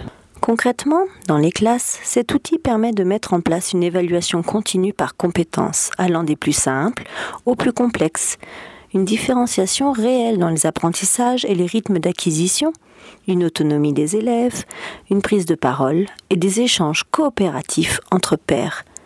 Les outils numériques sont donc un facilitateur d'apprentissage et de communication, puisque l'élève peut photographier ses réussites, créer du contenu, chercher ses outils, valider ses compétences. Les enfants les plus jeunes comprendront l'utilité de photographier leurs travaux pour une meilleure validation et valorisation, ou encore la liberté de choix dans leur phase d'entraînement et d'activités liées au plan de travail pour les plus grands.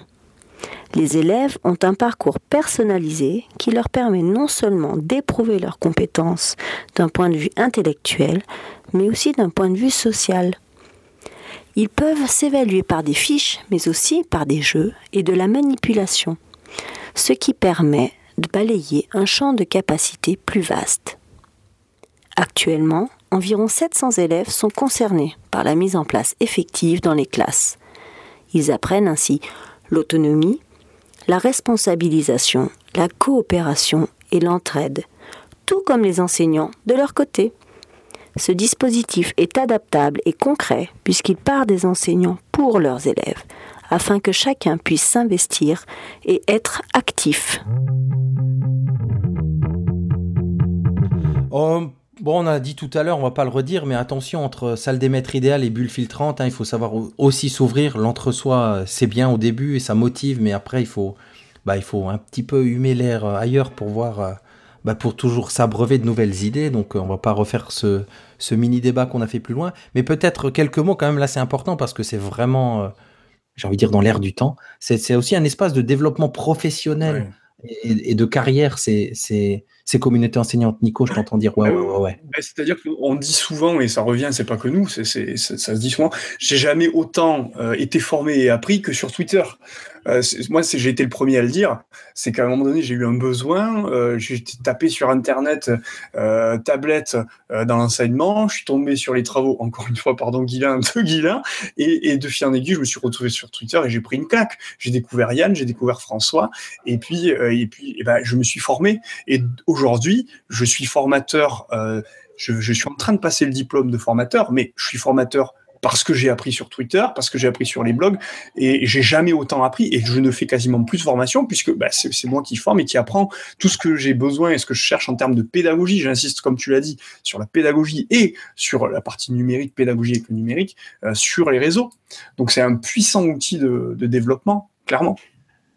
Ce que tu viens de dire avec une évolution qui me semble tout à fait intéressante de ce travail d'éco-formation, hein, parce qu'on a beaucoup parlé euh, de formation entre praticiens, c'est celle euh, du fait que, que sur, Twitter, il n'y a pas dans ces communautés que des praticiens. On a aussi d'autres euh, gens qui euh, qui gravitent autour, de- enfin, et plus que graviter, qui sont largement impliqués dans, dans le monde de l'éducation, qui vont venir interroger les pratiques qui sont faites. Alors, pas du tout pour, euh, pour se poser en tant que censeur ou en tant que, que, que juge de ce qui est proposé, mais plutôt de venir interroger les dispositifs, de permettre, on le disait tout à l'heure, une approche distanciée, euh, externalisée. Et je pense que c'est ce qui va faire gagner en maturité les dispositifs parce que on en a cité quelques-uns, il y en a beaucoup, beaucoup. Euh, alors ça, c'est mon opinion. hein. Je pense qu'il y en a qui relèvent vraiment de propositions didactiques qui sont solides. Il y en a d'autres qui, euh, qui n'ont pas cette prétention-là, qui sont des activités à proposer à la classe. Et ce qui est intéressant, c'est qu'on a, euh, on va, on va pas nommer la recherche, mais je pense fort- fortement au monde de la recherche. Le monde de la recherche qui est là et qui est interpellé par ce phénomène et qui vient euh, non seulement interroger les propositions didactiques qu'on peut y trouver, mais aussi le phénomène même de cette éco-formation et de ce qu'il peut produire en tant que ressource pour l'école et pour les praticiens. Je pense que c'est le next step, les garçons. On dit c'est la prochaine étape en bon, en bon français. C'est la prochaine étape de ce qui va vraiment propulser et, et crédibiliser ces, euh, ces, communautés en ligne. Donc moi j'ai envie de dire entre praticiens c'est bien. Euh, là maintenant on a besoin de gagner en maturité et aller chercher d'autres gens pour passer de l'éco-formation à la co-formation. Alors je vous propose de passer à la capsule des inverseurs. Bonjour à tous. Je m'appelle Christophe Le je suis trésorier de l'association Inversons la classe, que vous connaissez peut-être. Je vais vous présenter le travail de l'association et de ses adhérents que l'on associe souvent à la classe inversée. Ce qui est vrai, mais ce n'est pas tout. La richesse d'Inversons la classe, c'est toute cette communauté d'enseignants qui échangent, expérimentent et partagent sur leurs pratiques pour mieux faire réussir tous les élèves. Et pour nous, la classe inversée est un vecteur de changement des pratiques enseignantes. Mais attention, on ne dit pas la classe inversée, c'est la solution. Mettez-vous en classe inversée. Non. L'ASSO propose le concept de la classe inversée comme un socle adaptable. Chaque enseignant peut s'appuyer dessus ou non, à la fréquence qu'il souhaite, et le décline à souhait. Et le fait de réfléchir à la classe inversée, c'est un premier pas pour réfléchir à d'autres pédagogies actives par la suite. Bonjour, je m'appelle Christine Bideux. Je suis enseignante de physique-chimie en, lycée depuis plus de 20 ans. Un des objectifs de l'association Inversons la classe est donc euh, de proposer des espaces d'échange entre pairs, qu'ils se parlent au-delà des murs de la salle des profs, qu'ils échangent leurs histoires, anecdotes, pratiques et théories, qu'ils s'écoutent, s'intéressent et mutualisent. L'association orchestre un bouche à oreille entre pairs à grande échelle. Pour faire ça, Inversons la classe a plein de projets. Chaque année, on organise un congrès qui rassemble plein d'acteurs du monde éducatif.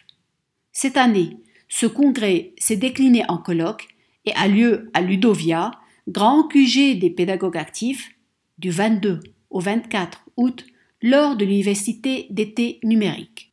J'en profite pour vous dire, comme vous vous en doutez, que ça va être super et qu'il faut absolument venir. On va voir plein de formats différents, des ateliers, des mini-conférences, des retours d'expérience conçus par les participants eux-mêmes et surtout conçus en classe inversée. Carole Chamoun, inverseuse, Liban. Donc, si nous n'avons pas été assez clairs pendant ce podcast, vous savez ce qu'il vous reste à faire pour tout comprendre du rôle de notre association et des classes inversées. Merci.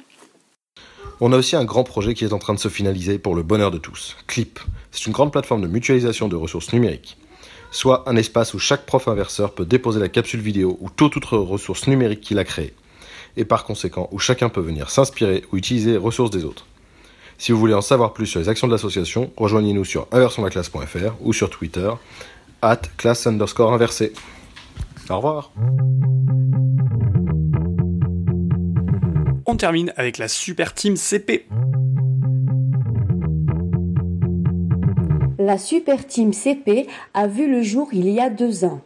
C'est au départ une poignée d'enseignants de CP en questionnement permanent sur tout et n'importe quoi, mais en particulier pour améliorer leur pratique de classe au bénéfice de chaque élève. Twitter a été un incubateur. C'est grâce à des projets comme Tweeter, Défilir, TweetConte que nous nous sommes connus, regroupés pour travailler ensemble. Mais à côté de ces temps forts, la team avait envie de mettre en place au quotidien, dans la classe, une organisation répondant au mieux à chaque élève. Permettre à chacun d'avancer, de progresser à son rythme. Nous avons ouvert un espace d'échange collaboratif permettant de faire évoluer ce fonctionnement. Puis des idées ont germé pour enrichir les échanges entre classes et l'utilisation du numérique. On est quand même une bande d'enseignants connectés. C'est comme cela qu'est né le projet Tweet en rime qui a réuni plus de 22 classes autour de la poésie ce printemps. Aujourd'hui, la Super Team CP, c'est plus d'une quinzaine d'enseignants de cycle 2, mais pas que, qui se retrouvent en ligne pour partager leur initiative pédagogique et bien plus encore. Faire part de leurs trouvailles, de leur lecture des chercheurs en pédagogie, de leurs interrogations, mais aussi de leurs doutes. soumettre de nouvelles pistes pédagogiques allant de l'aménagement de la classe à l'utilisation de Twitter, en passant par la programmation, l'étude de la langue, la lecture et tout le reste. C'est aussi un espace de stockage où chacun apporte ses créations. L'idée est vraiment celle d'un partage. Une partie importante des réflexions de la team porte sur la mise en place des ceintures de compétences en cycle 2. Nous, nous utilisons celle de l'équipe C2C Edu, dont beaucoup d'entre nous faisons aussi partie.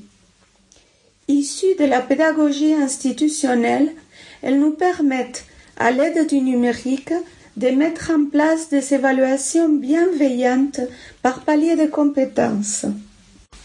De même, la team a élaboré des outils pour la TWICT, qui est un dispositif collaboratif d'enseignement et d'apprentissage de l'orthographe sur Twitter auquel nous participons. Ces deux dispositifs nous tiennent vraiment à cœur. Si on devait se définir en six mots, ce serait partage, échange, réflexion, mutualisation, entraide et humour. Bref, la Super Team CP c'est cool. Une vraie salle des maîtres virtuelle où l'on se sent bien. Enfin, pour nous trouver sur la toile, nous avons créé un compte Twitter, superteamcp, afin de relayer des informations, des documents et des nouvelles intéressantes pour les enseignants. Il permet aussi de diffuser et mettre en œuvre des projets entre les tweets classes. À ce propos, nous espérons vous retrouver nombreux pour l'épisode 2 de Tweet en rime.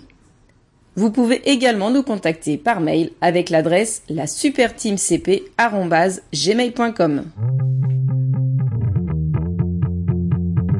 Après ce quand même gros dossier, c'est toute cette émission finalement très très bien articulée avec tout qui s'enchaîne parfaitement, on entre directement dans inspiration, coup de cœur, coup de gueule, coup de boule, coup de tête, coup de balayette.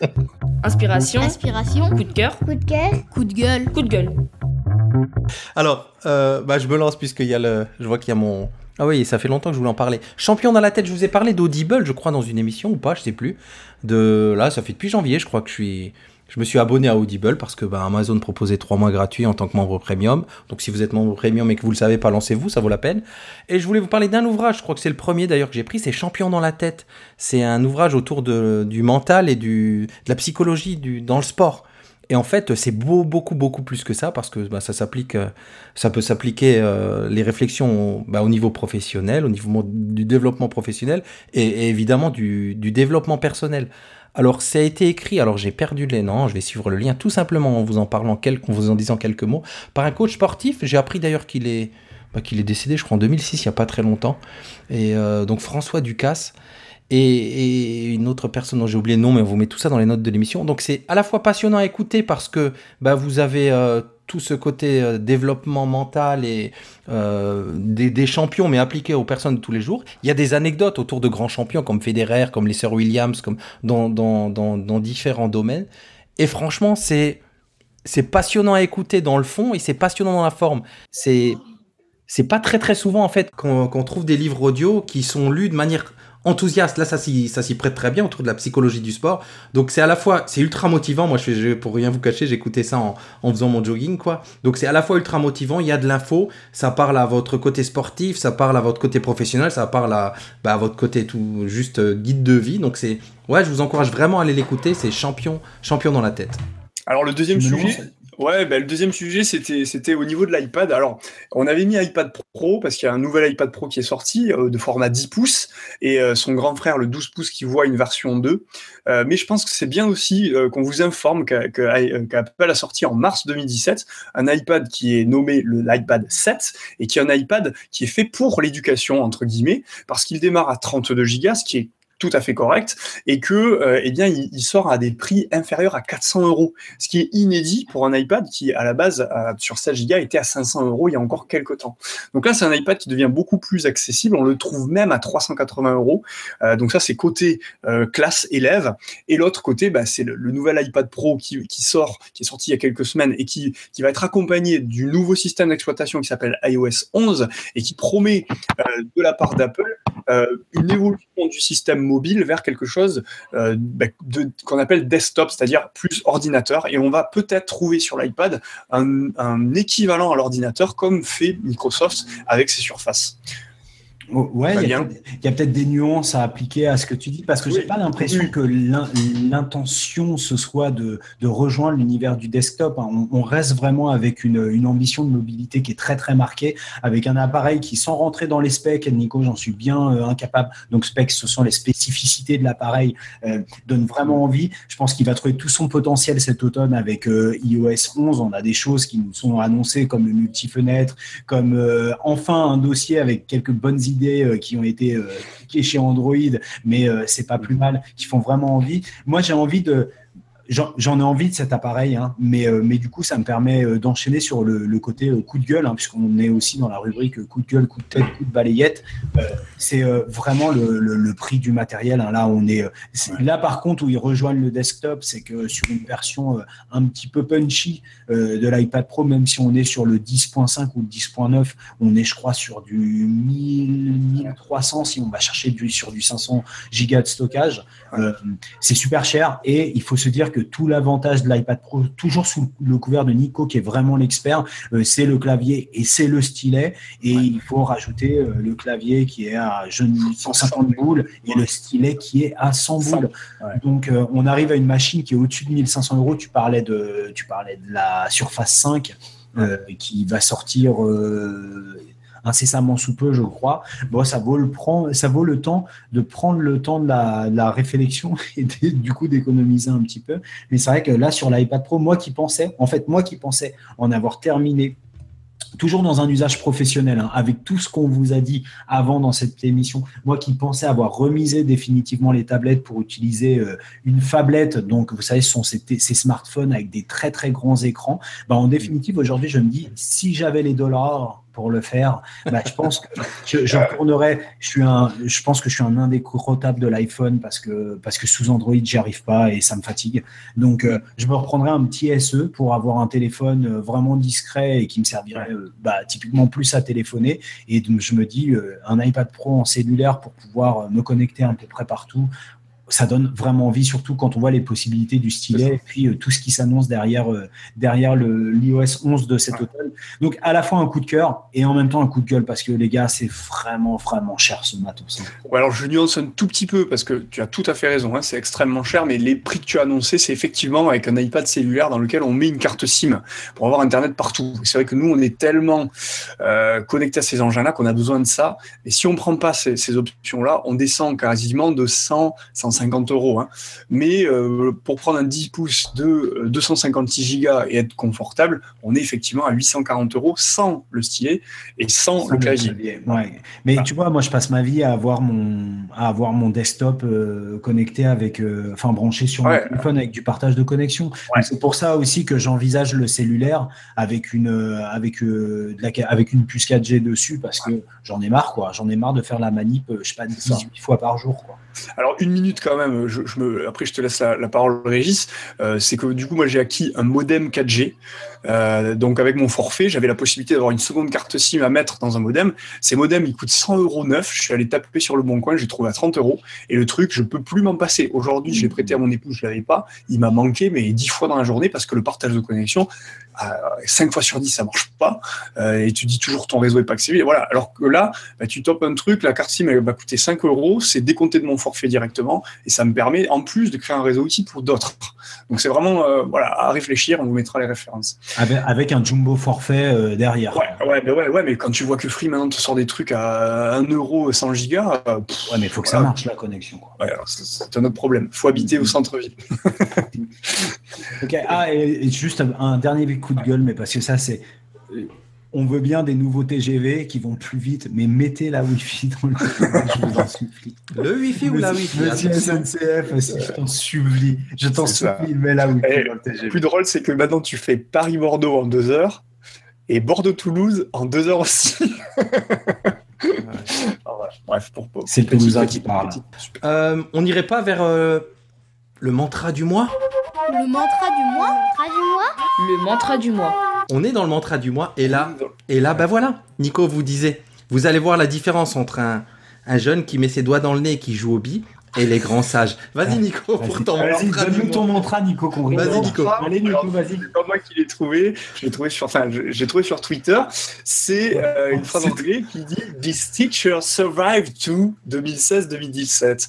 Avec en dessous une photo d'un bottle flip challenge, une photo d'un mannequin challenge, les claquettes chaussettes, le hand spinner et le dab, qui sont un peu toutes les modes qu'on a eu dans la classe. Et, euh, et voilà. Et donc, euh, notre cher ami Mathieu Dejean, alias Deuge, D-U-E, D-U, pas D-E-U-J sur Twitter, a eu la bonne idée d'en faire un t-shirt en français en disant ce prof a survécu à 2016-2017 avec les petites photos qui vont bien. Donc, je vous conseille d'aller sur Twitter, rechercher Deuge et demandez-lui où est-ce que vous pouvez trouver ce t-shirt? C'est à mourir de rire. Et je vois que tu parles des, donc des grands classiques de la culture 2017. Bon, nous, excuse-nous, on va parler de Jean-Paul Sartre. Ça, ça va aller? Alors, une citation. Moi, j'ai recherché. Alors, on vous parlait là de d'aller laisser l'info remonter à vous autour du life hacking, une qui revenait souvent et dont j'ai cherché l'origine. Alors, la version life hacking et moderne, c'est la vie, c'est 10 pour, pardon, la vie, c'est à 10% ce qui nous arrive et à 90% la façon dont on y réagit. Et en farfouillant un peu, et c'est un peu étrange parce que ce Jean-Paul Sartre, il vient à moi depuis plusieurs fois, donc j'ai carrément co- commandé un bouquin euh, pour relire du Sartre, qui nous dit, lui, l'important n'est pas ce qu'on fait de nous, mais ce que nous faisons nous-mêmes de ce que l'on fait de nous. Nico, tu veux expliquer? Non, parce que je ne comprends pas. Par contre, ce que je veux, non, je plaisante. Non, non, ce que j'aimerais bien, c'est que je pense que les auditeurs qui écoutent cette capsule ne connaissent pas forcément le terme de life hacking. Est-ce que tu pourrais nous expliquer en un mot ce que c'est, Ah. Fabien? ou Régis Bah, hein on, parle- on parlait de productivité tout à l'heure. Le life hacking, ça rejoint la productivité dans le sens où on va faire flèche de tout bois des situations euh, de vie euh, qui nous sont proposées pour euh, dans un objectif de développement euh, personnel. Donc ça peut être la santé, la nutrition, le développement euh, cognitif, euh, voilà, le sport, etc. Donc le life hacking, c'est un peu un état d'esprit, une façon de vivre, Régis. Oui, oui, c'est ça, et c'est dans tous les domaines, et c'est aussi à ce côté euh, détourné des, des- des choses de la vie de tous les jours pour, euh, bah, pour, euh, pour augmenter euh, et améliorer ces choses au quotidien, sa vie au quotidien. Et pour en revenir à, ton, à, ta, à ta citation, moi je l'interprète, mais d'une- d'un point de vue euh, finalement assez euh, sur le caractère, la personnalité, et travailler euh, par rapport aux événements qui nous arrivent, à apprendre à peut-être pas réagir euh, du tac au tac avec euh, ce qu'on a d'instinctif, mais prendre le temps de se dire comment je peux réagir à cette chose-là pour la transformer peut-être quelque chose qui était désagréable en quelque chose où j'essaye d'aller voir plus loin. Pour citer un exemple, et tu me contredis, on m'a demandé d'être prof principal. J'ai jamais voulu être principal de- depuis 6 ou 7 ans que je suis prof. Et là, ben, on m'a dit autour de moi, on m'a dit, mais peut-être que ce serait le temps de passer une nouvelle étape, de t'ouvrir à ça et de vivre une nouvelle expérience et de dépasser tes propres limites. Et je me suis dit, bah, ok, j'accepte. Et au lieu de vivre ça comme une, une peur, je me suis dit, allez, c'est un nouveau challenge et je vais essayer de me défoncer et d'aller plus loin que mes propres limites pour, bah, pour grandir tout simplement. Et mais c'est carrément ça, tu vois qu'il n'y a pas que le hand spinner dans la vie. non, mais c'est exactement ce que tu dis. C'est, on peut le- pu à la limite le vivre comme une punition. Hein, on me force à être prof principal. Bah non, je me saisis de ça justement pour euh, ce petit 10% qui pourrait paraître négatif pour en faire 90% de positif, quoi. Tout à fait. Euh, Moi, bon, j'en avais, et les une de- garçons j'en- eh, j'en avais une de Roland Barthes, mais je vais pas. Allez, vas-y. dire- Non, non, non, non, non, non, pour de vrai, non. Euh, Tu trop Non, parce que là, on va, là, je, là, je finis de terrasser euh, Nico. quoi. S'il n'a pas compris Jean-Paul Sartre, on va pas lui proposer. Eh, mais t'as Roland vu Barthes. l'analyse que j'ai faite? Attends, tu me prends pour qui? Ah non, non, il s'en est tiré comme un Euh. Régis, juste avant que tu enchaînes avec le traditionnel mot de la fin, euh, j'aimerais annoncer à nos auditeurs adorés que euh, Nipédu ne part pas en vacances cet été. Jamais. Never. Euh, vous aurez un épisode, là c'est l'épisode de juillet le 82, on vous proposera le 83 en août et comme nous, on adore faire des podcasts pendant euh, les vacances. Il y aura peut-être même un 84 pendant les vacances. Voilà, donc, euh, donc euh, mettez bien les alertes sur votre Vos flux RSS, ouais, vos flux RSS, vos clients podcast préférés, votre Overcast, votre Pocket Cast, votre podcast, tout ce que vous voulez. Et puis, et puis voilà, donc on sera là. On sera là. Ouais, carrément. Bon, eh ben on va finir juste sur un dernier mot qu'on n'a plus dit depuis l'émission 4, je crois, mais puisque cette émission s'adresse aux newbies, où est-ce qu'on peut vous retrouver justement sur les réseaux, messieurs? Vas-y, Fabien. Allô, allô? Ah ouais, euh, alors principalement sur Twitter, at Carabas77 avec un K, ce pseudo, il est terrible. C'est clair que. Ah, ça fait bizarre de le dire. Mais c'est vrai, depuis l'émission numéro 4, on n'a jamais redit ça. Vous me retrouvez at Carabas77 et puis euh, vous verrez euh, dans, la, dans la petite bio d'autres endroits où vous pourrez me retrouver. Nico?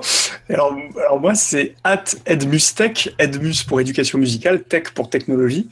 Je pense qu'on peut aussi dire François, quand même, qui est pas là. Ah mais ouais, on bah peut bien sûr. François sur si c'est pas malheureux.com, sur la chaîne YouTube Explique-moi encore, et sur le compte Twitter, at François LMRX. Comme l'amoureux. Mm. Euh, et moi, vous me retrouvez sur ah, Twitter, arrobas prof des écoles tout attaché. Et surtout, vous retrouvez arrobas Nipédu ou Nipédu en cherchant n'importe où, dans n'importe quel moteur de recherche. On vous attend de pied ferme. Eh, Et on est, on, est- on est aussi sur Mastodon et sur Via Educ. hein. Et carrément. C'est vrai qu'on n'a pas parlé de Mastodon. Oh là là. Ouais, Non, mais pour c'est les pas autres grave. enseignants, on n'y est pas. ouais, ouais. Allez. Bon, messieurs, eh ben, on se dit à très très bientôt. Ouais, on est content d'avoir tenu ce délai d'une heure qu'on vous avait annoncé en début de- d'émission. Ouais. Si tu l'écoutes en Attends, mais là, 1.5, tu me lances un challenge de folie, là. Attends, mais en 1.5, Ça écoutez-le voulait dire, en 1.5, Nico, démerde-toi pour supprimer des trucs. C'est ça. On se dit à la prochaine et surtout. Et surtout, partez en vacances et... Et Et gardez, Et gardez euh, la casquette. Bien sûr. Allez, ciao. Allez, bye bye, gardez la pêche.